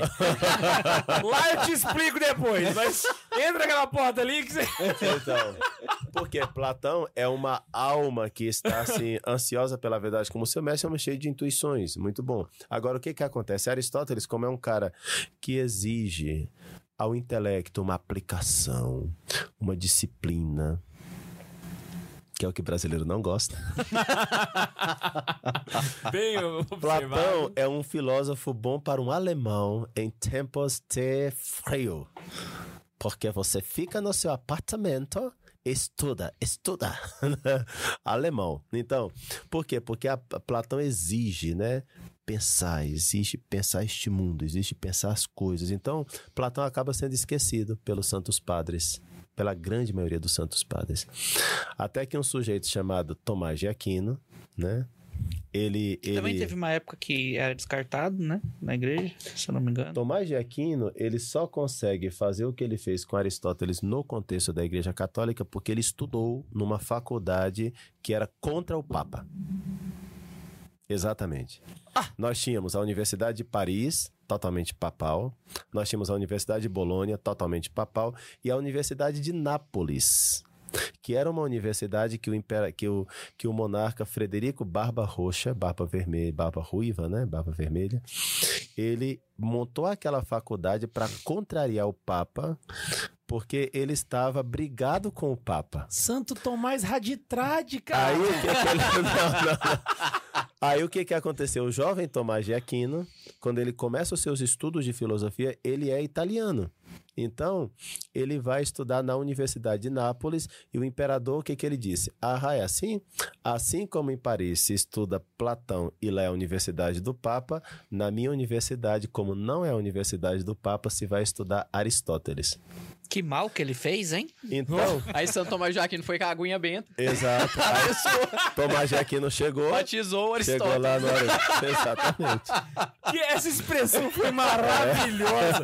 Foi o que inventou essa frase? Essa frase já existia. A batismo de Aristóteles Ah! se utiliza muito na filosofia. Caraca, na, eu na achei muito genial, velho. É, é, exato, O exato. padre podia ter ficado Se quieto. utiliza. Tá bom, eu desdi. Edita, Mas existe, existe, existe. Então, quando Aristóteles chega a, a, a, a Nápoles, ele estuda Aristóteles de uma maneira como não se fazia em Paris. Quando ele vai estudar com Santo Alberto Magno, que vai ser o seu mestre, Alberto Magno é um homem que, que também aprecia Aristóteles. Só santo, né? E, e. Alberto Magno, que é o mestre de Tomás de Aquino, vai, vai, vai potencializar mais esse aristotelismo de Tomás de Aquino, sem negar e sem deixar de ler Platão. Aristóteles não é um, não é um, perdão, Tomás de Aquino não é um aristotélico seco, ele conhece Platão. Ele é Só que- clubista, né? Não, ele está estudando em Nápoles. Quando ele chega a Paris, ele é a novidade da universidade. Os alunos, porque hoje em dia é assim: existe uma sala de aula, existem alunos. O professor chega na sala de aula. A universidade medieval não é assim: existe um- uma sala, dele, né? existe um professor. E você assiste a aula dele. É você que entra na sala. A sala é dele. A sala é do professor, a cátedra é do assim professor. até hoje. Né? Mas são poucas. Só que você escolhe aquilo que você quer escutar. Na universidade medieval, é o aluno que escolhe o que ele quer escutar, quem ele quer escutar, que tipo de matéria ele quer fazer. É? E ele organiza com a direção da, da, da escola o seu, o, seu curi, o seu currículo, né? Então Tomás de Aquino se sentava e, e então a sala de Tomás de Aquino está cheia, porque Tomás de Aquino é a grande novidade em Paris Ah, é sério das trevas. em Paris, né?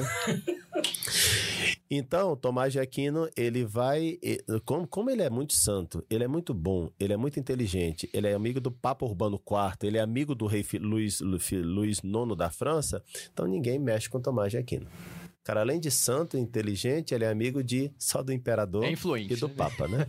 Então, mexer com Tomás de Aquino é mexer com o Papa e é mexer com o imperador, que amava. São Luís IX amava escutar Santo Tomás de Aquino. Ele convidava Santo Tomás de Aquino para sentar-se à mesa com ele. Então, assim, Só pra conversar. para conversar com Tomás Eu de Aquino, isso, né? eu faço Então, Tipo a gente faz com. Padre. Aí o que. que o, o- ah, meu Deus. Não, não, você não disse isso. Corta! E o que que acontece? O, o, o- o Santo Tomás de Aquino, ele tinha essa capacidade de explicar Aristóteles tão bem, ele entendeu tão bem Aristóteles que ele, sem ter a tradução ao grego, ele sem ter, sem ter o texto grego de Aristóteles na frente dele, ele estudava traduções latinas. Santo Tomás de Aquino não tinha acesso ao grego de Aristóteles. E sem entender o grego de Aristóteles, ele foi entendendo tão bem a mente de Aristóteles que num determinado momento da vida dele, ele pediu para um amigo dele, um frei, e ao mesmo tempo um frei do seu convento, que sabia grego, para traduzir Aristóteles diretamente do grego para ele. Curiosamente, a tradução que o Guilherme de Moerbeck fez do grego para o latim, a tradução direto da obra de Aristóteles, descobriu que o pensamento de Tomás de Aquino, sem ele saber grego, tinha corrigido as traduções latinas sobre Aristóteles. Ele literalmente olhou o texto e falou assim: cara, não tá fazendo sentido. É. A tradução deve estar errada. Eu lembrei daquele Exato. jogador de basquete que tava. Saiu um vídeo dele que ele tava jogando. Ele tava andando na quadra sozinho assim. Aí ele pega e a bola so- foge da mão dele. Stephen Curry. Stephen Curry. É, aí ele para e, fala- e ele começa. Aí ele acha um defeito na quadra. E, tipo, o cara é tão bom que se a bola não volta, é a quadra que tá Exatamente, errada. É. Tomás é isso. Então, agora Tomás de Aquino morreu e um bispo muito tonto, chamado Estevão de Tempierre, o bispo de Paris, ele, ele logo após a morte de Santo Tomás de Aquino, ele encontrou uma, encontrou. Era tão idiota. Na verdade, ele começou a ler algumas coisas de Tomás de Aquino e acreditou que ele tinha encontrado uns erros na obra de Tomás de Aquino e condenou Tomás de Aquino. E condenar Tomás de Aquino significa condenar Aristóteles também, em certo sentido, né? Então aí, do século XIII até mais ou menos o século XIV, ali a segunda metade, Santo Tomás de Aquino e Aristóteles estão mais ou menos proscritos na igreja, né? Até que vem depois São Pio V, né? São Pio V, que é dominicano, como dominicano era Santo Tomás de Aquino, e eleva Santo Tomás de Aquino, não somente ele já, era, já tinha sido canonizado, mas o eleva ao rango de doutor da igreja. Detalhe, Tomás de Aquino é o primeiro doutor da igreja depois dos oito únicos doutores da igreja católica.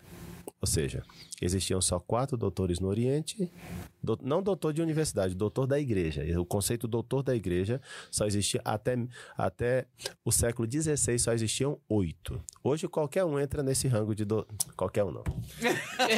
Mas quero dizer que tem doutor demais. É, tem mais de 40. Imagina, né? Santa Terezinha é doutor. Com todo respeito, por amor de Deus. Mas Santa Terezinha é doutora da igreja. Com todo respeito. Mas. O, o senhor não tá desmerecendo Santa Não, Terezinha. não, o senhor não. tá elevando é Santo Tomás. Elevando o conceito de doutor na Aham. história da Doutor igreja. pra igreja, é exatamente. É uma coisa muito grandiosa. Quem eram os doutores da igreja? Ora, no mundo oriental era Santo Atanásio, São Basílio, São Gregório de Nazienzo e São Gregório de Nissa. No mundo ocidental, Santo Agostinho, São Jerônimo. É, Patrística, não? É, todos são padres da igreja. Patrício Todos, todos, todos, né? Tá, tá. São Leão Magno, né? E São Gregório Magno. Gregório. Quatro, oito. Então, até o século XVI, só existem oito doutores na história da igreja. Pio V é o Papa que diz: Tomás de Aquino é um doutor da igreja. Ele é o nono. E depois dele, ele abre caminho para um montão de doutorzinho, com todo respeito aos doutorzinhos, né? É porque você vai Que não comparar chegam os primeiros nível- doutores, exatamente. lutaram contra heresias. É, fizeram uma série de coisas, Esses né, o oito que o senhor citou são todos padres da igreja também. Todos, todos são padres Então, da o igreja. primeiro que não foi padre da igreja Tomás foi São Tomás de Aquino. Tomás de Aquino, ele abre a porta. Então, aí sim, Tomás de Aquino também, quer dizer, Aristóteles junto com Tomás de Aquino começa a ser um pouquinho mais exaltado de novo, né? Nossa, São Pio, São Pio V foi Tá. muito providente, então. Muito, porque muito. chegar na hora do, do- da Contra-Reforma ali e trazer os. Opa, não. Não, Ai, no, ó, no? Concílio de Trento, os dois livros que estavam na, na, na, na sala do concílio, os dois livros eram as Sagradas Escrituras e a Suma de Teologia. Que era o resumo de Santo Tomás. É. O Santos. o- Quero catequese com É, farofa de Santo Tomás. Exatamente! O catequese com farofa de Santo Tomás. É muito Exato. bem observado. Então, quer dizer, os padres conciliares de Trento, as fontes para eles é, enunciar aquela maravilha de doutrina do Concílio de Trento está baseada na Escritura e na Suma de Teologia. Caraca. Então, assim, o cara é muito grande, Tomás, e, e com a exaltação de Tomás de Aquino a esse nível, logicamente Aristóteles também sobe, né? Agora, isso vai se perder de novo no século XVI, XVII, XVIII, e até que o Papa Leão XIII, em 1879, publica Eterni Patris, que é um documento que impulsiona de novo o estudo de Tomás de Aquino e, consequentemente, o estudo de Aristóteles. É que os dois são bons amigos, né? Aristóteles e Tomás de Aquino, hoje em dia lá no Caminham céu, juntos. eles, eles, eles, assim, jantam, almoçam, assim, constante, né, assim, tomam café da manhã, da tarde, em altíssimos diálogos celestiais, né? Então, o que acontece com Tomás de Aquino na Igreja Católica, a gente arrasta Aristóteles logo, Aristóteles logo atrás, né? Então, é por causa dessa fama de materialista, mas o que que acontece? Tomás de Aquino, ele fala, vocês não podem continuar fazendo teologia como vocês fizeram até agora. Por quê? Porque a teologia é uma ciência. E esses autores que vocês estão lendo, eles não são científicos. Aristóteles é um cientista.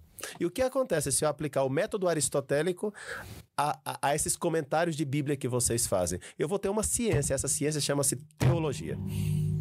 Essa é a firmeza de. Tomás de Aquino. Por que, que a teologia vai se chamar ciência? Eu preciso aplicar algum método, porque a ciência, toda ciência tem um método, né? um caminho que leva. Então, se eu não aplicar um método científico às escrituras, se eu não aplicar um método científico a tudo isso, a esse conjunto de, de documentos que nós temos na vida da igreja, não temos uma ciência teológica, mas eu intuo que a teologia é uma ciência. Como é que eu provo isso?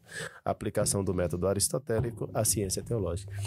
Então nós vamos ter uma ciência. A teologia é uma ciência que pode estar nas universidades como está a medicina, como está a matemática, como está a física. Esse é o mérito, um dos méritos de Tomás de Aquino é esse. Ele realmente Não só joga tá junto, mas a mais excelsa das ciências. é, porque o objeto é mais nobre, que é Deus. Mas só que ele fala, como é que a gente. a- a- não é que, a, univer- não é que a, a teologia não estivesse na universidade, não estou dizendo, eu quero dizer que ele encontra o porquê que a teologia deve estar na universidade e dá um estatuto epistemológico, científico à própria teologia. Graças a quê? Ao método aristotélico. Ou seja, a maneira de fazer ciência de Aristóteles que leva o mundo ocidental a patamares assim pff, impressionantes, nos seus princípios pelo menos, é o que Tomás de Aquino vai fazer com a teologia e vai avançar essa ciência até, enfim, coisas impressionantes também, né? Caraca. É, caraca mesmo. A sensação que eu tenho é que Aristóteles. é, Santo Tomás de Aquino ele pega Aristóteles e aí Aristóteles vira como uma ferramenta na mão dele para que ele pudesse juntar todo o a, toda a revelação com a ciência empírica ou com os, os conceitos mais concretos que a gente tem. Então, assim, Isso, isso é detestável para o subjetivi- subjetivismo protestante, por um motivo muito simples, né? É, é muito mais fácil continuar lendo Bíblia, interpretando da maneira como você achar, segundo a inspiração do momento, do que colocar a Bíblia é, para ser lida de uma maneira científica que me dê o sentido literal do texto bíblico. Que isso é sério. Como é que eu descubro o sentido literal? Ok, ou seja, o que é o sentido literal? Aquilo que o escritor quis dizer quando escreveu o que escreveu. Esse é o que interessa a Tomás de Aquino. Não interessa as tuas investigações, as tuas reflexões piedosas, bonitinhas, não. O que primeiro me interessa é aquilo que o autor sagrado quis dizer quando escreveu isso aqui. a leitura da escritura enquanto ciência. É, é, eu preciso saber o que que Isaías disse. O que, por que que Isaías disse isso? Tomás de Aquino, ele não fica feliz você falar assim, ah não, é porque ser bom é bom, né?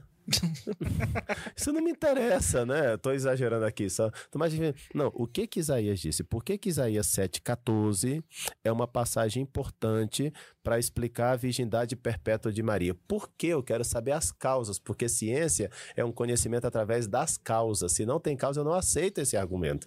Eu preciso que isso passe pelo crivo da razão em certo sentido, né? Então, essas leituras piedosas, bonitas, ajudam a, sua, a edificação da sua vida espiritual. Mas o que, que o texto bíblico me diz de verdade? Eu quero saber a verdade do texto, a verdade histórica, o que está atrás desse negócio. Me explica, por favor. E aí Tomás de Aquino vai fazer esse trabalho hercúleo, de entender mesmo a escritura e vai também colocar muitas vezes a cabeça no sacrário. Ele abre o sacrário como o sacerdote, coloca a cabeça no sacrário e pede: Deus, me dá luz. Eu preciso entender o texto enquanto texto, eu quero o sentido literal do texto. Depois eu vou fazer o sentido espiritual, vou fazer as analogias, ok. Isso daí vem em segundo lugar. Mas o texto, Eu preciso entender isso de verdade. é de verdade. Ele literalmente não gostava assim de simplesmente da resposta de é assim porque Deus falou. Mas a ciência e a religião Mas não- não separadas. É, não, ele. não, não. E além do mais, e mais Tomás não, não que ele ignorasse isso, Não, não mas ele ignora. é que não, Não ignora. para nisso. Mas é um cara que, assim, é, sabe, aquela pessoa que, não sei, né, é, tem aquela inquietação intelectual que não aguenta não saber o porquê que uma coisa é assim, né? Que não aguenta não. Eu preciso saber isso aqui, né? Como hoje em dia eu hoje estava conversando com uma pessoa que falou que tinha um pai, o pai dela. Ela tinha uma bonequinha, ela me contou essa história, eu gostei muito, né? Ela tinha uma bonequinha que ela fazia suas necessidades de verdade, comia pela boquinha e fazia suas necessidades. A bonequinha, né? E o pai eh, fazia, fazia cocô, xixi, essas coisas, né? E aí a bonequinha fazia esse processo, né?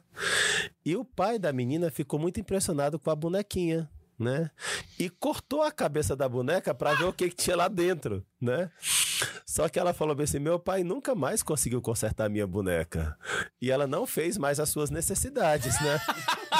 então, Aleijou a boneca Aleijou a boneca. Mas o pai não aguentava. Como é que essa boneca come e faz as suas necessidades?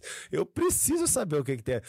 É. Só que a diferença do pai dessa mulher, Tomás de Aquino sabia dar solução às coisas, né? Essa é, a- essa é a diferença. Ele abria a boneca e via, uau, Mas isso daqui. E depois ele fechava e deixava direitinho, com grande respeito à natureza das coisas e, um, e maior respeito ainda ao campo da graça, no qual ele pisava como uma espécie de Moisés, que vai como que devagarzinho, porque aqui está a presença de Deus, aqui está uma saça ardente, né? Respeito, a veneração pelo sagrado, né? Então Tomás de Aquino é um homem que é, ele é ousado com a escritura, ele é ousado com a divina revelação, mas ele faz tudo isso adorando, né? Isso é, isso é um exemplo de, de, de teólogo, enquanto teólogo científico, que ao mesmo tempo tem o que São José Maria Escrivá falava, que é essa, essa, essa piedade de crianças e doutrina de teólogos, né? Tomás de Aquino é isso. É impressionante. Ah, Por causa de Aristóteles. por causa. Eu não é entendo. base. eu não entendo um Tomás de Aquino sem Aristóteles, mas eu também não entendo um Santo Agostinho sem um Platão. Eu não entendo um São Justino sem as buscas que ele fez filosóficas. Quer dizer, por trás de todo bom teólogo está um bom filósofo. No caso de Tomás de Aquino foi Aristóteles. Mas a, a- a filosofia é um instrumento da teologia. Antila teologia, diziam os medievais. Teologia, antila teologia. Quer dizer, a, teo, a, a filosofia antila é teologia. A filosofia é a escrava da teologia, eles diziam. É serva da teologia, porque é o instrumento mais adequado para fazer filosofia. É, não por desprezo à filosofia. Os medievais, eles exaltavam muito a filosofia, mas assim, é, eles queriam que fosse um instrumento eficaz na mão da, da- da- dos grandes pensadores medievais, né? Ô, padre, caminhando já pro, pra, pra encerrar, que senão a gente Sim, vai virar senão no, a gente não janta vira noite fácil, né? Imagina só, por exemplo, uma pessoa que, que gostaria de estudar filosofia para poder entender bem a teologia, certo? Que, que matérias ele precisa dominar e, e o que de Aristóteles ele precisaria ler para poder saber, olha, com essa, com essa base aqui, você já consegue entrar na teologia feliz, assim, já consegue... Já dá para jogar o jogo, entendeu? Sim, sim. Olha, eu acho assim que uma pessoa que quer ter, que tem uma inquietação filosófica, ele poderia começar realmente fazendo os nossos cursos de metafísica, né? Se tem inquietação filosófica. Se não tem inquietação filosófica, ele precisa ser desperto, né? E aí eu vou indicar livros do professor Olavo de Carvalho, que tem esse mérito. O professor Olavo de Carvalho, ele tem o mérito de gritar com você, xingar você, para você falar, ó, acorda, você não tá pensando nada. e ele diria outros palavrões que eu não vou dizer aqui, não convém a dignidade de um sacerdote, né? mas, mas essa ideia de que eu preciso despertar você para a filosofia. Um dos méritos do professor Olavo de Carvalho que ele fez com os brasileiros, que ele fez com a, que ele fez com a filosofia foi isso. Ele, ele entendeu que o brasileiro dorme no pensamento. Então é preciso despertá-lo, nem que seja xingando o brasileiro. Nem que seja assim. Você xinga e vê se a pessoa desperta, né? Mas essa cena está no Senhor dos Anéis, vocês lembram quando aquele rei de Gondor está na cadeira lá sentado no seu trono, né? Quase morto, e língua de serpente está envenenando o pobre homem, né? Não sei se vocês lembram dessa cena. E chega, não chega lá o, o, o Gandalf e tal, e então língua de serpente continua e o homem está totalmente decrépito, envelhecido, é um rei que não reina, é um soberano que não governa, no seu trono assentado parecendo um mofo azulado, né? Uma coisa terrível. Então Gandalf chega, bate o seu o seu cajado poderoso, estremece a terra. Levanta-te, rei! Você nasceu para reinar! Então o rei se levanta, glorioso, e então estirpa-se língua de serpente e sai para as batalhas, né? Glorioso para vencer. É um pouco isso, né? O, a gente precisa ser despertado também para a filosofia. Então, às vezes, o imbecil coletivo, né? O, que, o mínimo para não ser idiota. Essas obras do Olavo de Carvalho ajudam bastante, né? Eu sei que muita gente não gosta do professor Olavo, mas tirando os preconceitos, né? Sem dúvida alguma, um dos méritos Tira a dele teologia é dele, este, né? foca na filosofia. É. Assim, eu acho que é isso, né? Tem que ter autores hoje em dia que nos ajudem. E a, e a leveza com que ele escreve é muito interessante também nas suas obras, né? Quer dizer, uma pessoa medianamente interessada por esses assuntos vai entender. Por exemplo, o Imbecil Coletivo é uma obra interessante para entender alguns as respostas que ele dá, porque ele é um pouco socrático também nesse sentido, né? Então é uma indicação assim inicial para as pessoas meio adormecidas para a filosofia. Para os mais espertinhos podem ir diretamente para a metafísica. Acho que tem que considerar a realidade do aluno, né? Os mais avançados eu indicaria outras coisas, né? A metafísica é a porta pra Não. entrar em. em Acho que uma boa introdução à filosofia, né, do uma boa introdução à filosofia ajuda bastante, uma boa história da filosofia, né, por exemplo, do, do Leonel Franca. A história da filosofia do Leonel Franca poderia ser o momento inicial para A começar. do Ives é boa também, né? Ives Gandra também, só que o Ives eu acho ele demasiado sistemático nos Ele é livros muito, dele, ele né? é muito- Então ele acaba, com todo respeito, é meu amigo, gosta muito do Ives, mas enquanto escritor, às vezes ele é, como ele é muito sistemático, ele cansa às vezes Até na na leitura. aula, ele é extremamente É, então. A leitura do Ives às vezes cansa, né? A gente, por causa da, do, do extremo da sistematização, às vezes. Ele é muito bom, inteligentíssimo, um grande amigo. Mas eu indicaria assim uma história da filosofia do Clopeston, do Jolivet, né? Do tem uma muito boa publicado. Só que são volumes maiores, né? Não é melhor, até, é até melhor que eu não lembre essa, né? Mas é, as histórias da filosofia, as boas histórias da filosofia, né? Que especialmente a do, essas que eu citei aqui, pode ser uma ajuda legal para começar a entender o mundo filosófico, né? Massa, muito bom. Didito, tem superchat pra nós? Tem superchat pra nós. Vamos, mete a boa. Rodolfo Ferreira. Atenção, K2, o corte tá pronto. Santa Teresia deveria ser enfermeira da igreja. François Padre. Meu Deus do céu! Caraca, velho. Doutora demais. né? Doutora de minha enfermeira tá ótimo. Gente, eu gosto de Santa Terezinha, que coxe, tá? Eu gosto muito dela. E tem um superchat aqui do Divino Júnior. Olha Opa! só, rapaz. Só os de Esse eu casa. conheço. Um abraço ao Padre François de Divino, Isabela e família. Estamos Grande com saudades. Grande abraço, divino. Como é que você sabe que a família tá ficando Isabela? numerosa? Quando ele fala só o o homem, né? marido, a esposa e família. E família. pra listar todo mundo. Já tem começa a- três lá, não tem? Já tem Já três tem lá. três. É em pouco tempo, três, três anos? Qu- Quantos anos? Uns três, quatro é, ou tem cinco anos? três, É, um Mais por rápido ano. que é só o Max. Um por ano. Não, ué, eu tô, Ah, ele casou antes, não é verdade? Você É, casou isso eu tô antes. com Foi. sete anos de casado. Não, porque eu tenho sete. Olha aí. Eu vou fazer Três. sete esse ano. Isso. Olha, É, isso mesmo. oito. Famílias numerosas. Aí você tem e que três ser mesmo. Tem que filhos. ser mesmo. Dois anos de espaçamento. É, eu vou fazer uma. uma- É bom que o Max pergunta a data pra mim. Eu tô com sete anos de casado. Mas é porque eu lembro. É porque ele sempre me corrige. É porque eu lembro. Aí. Corrige, Tem mais, lembro. Saulo Brumano Reis Filho. Padre François, te amo. Sou seu aluno do COT e adepto do Françoisismo. Meu Deus do céu.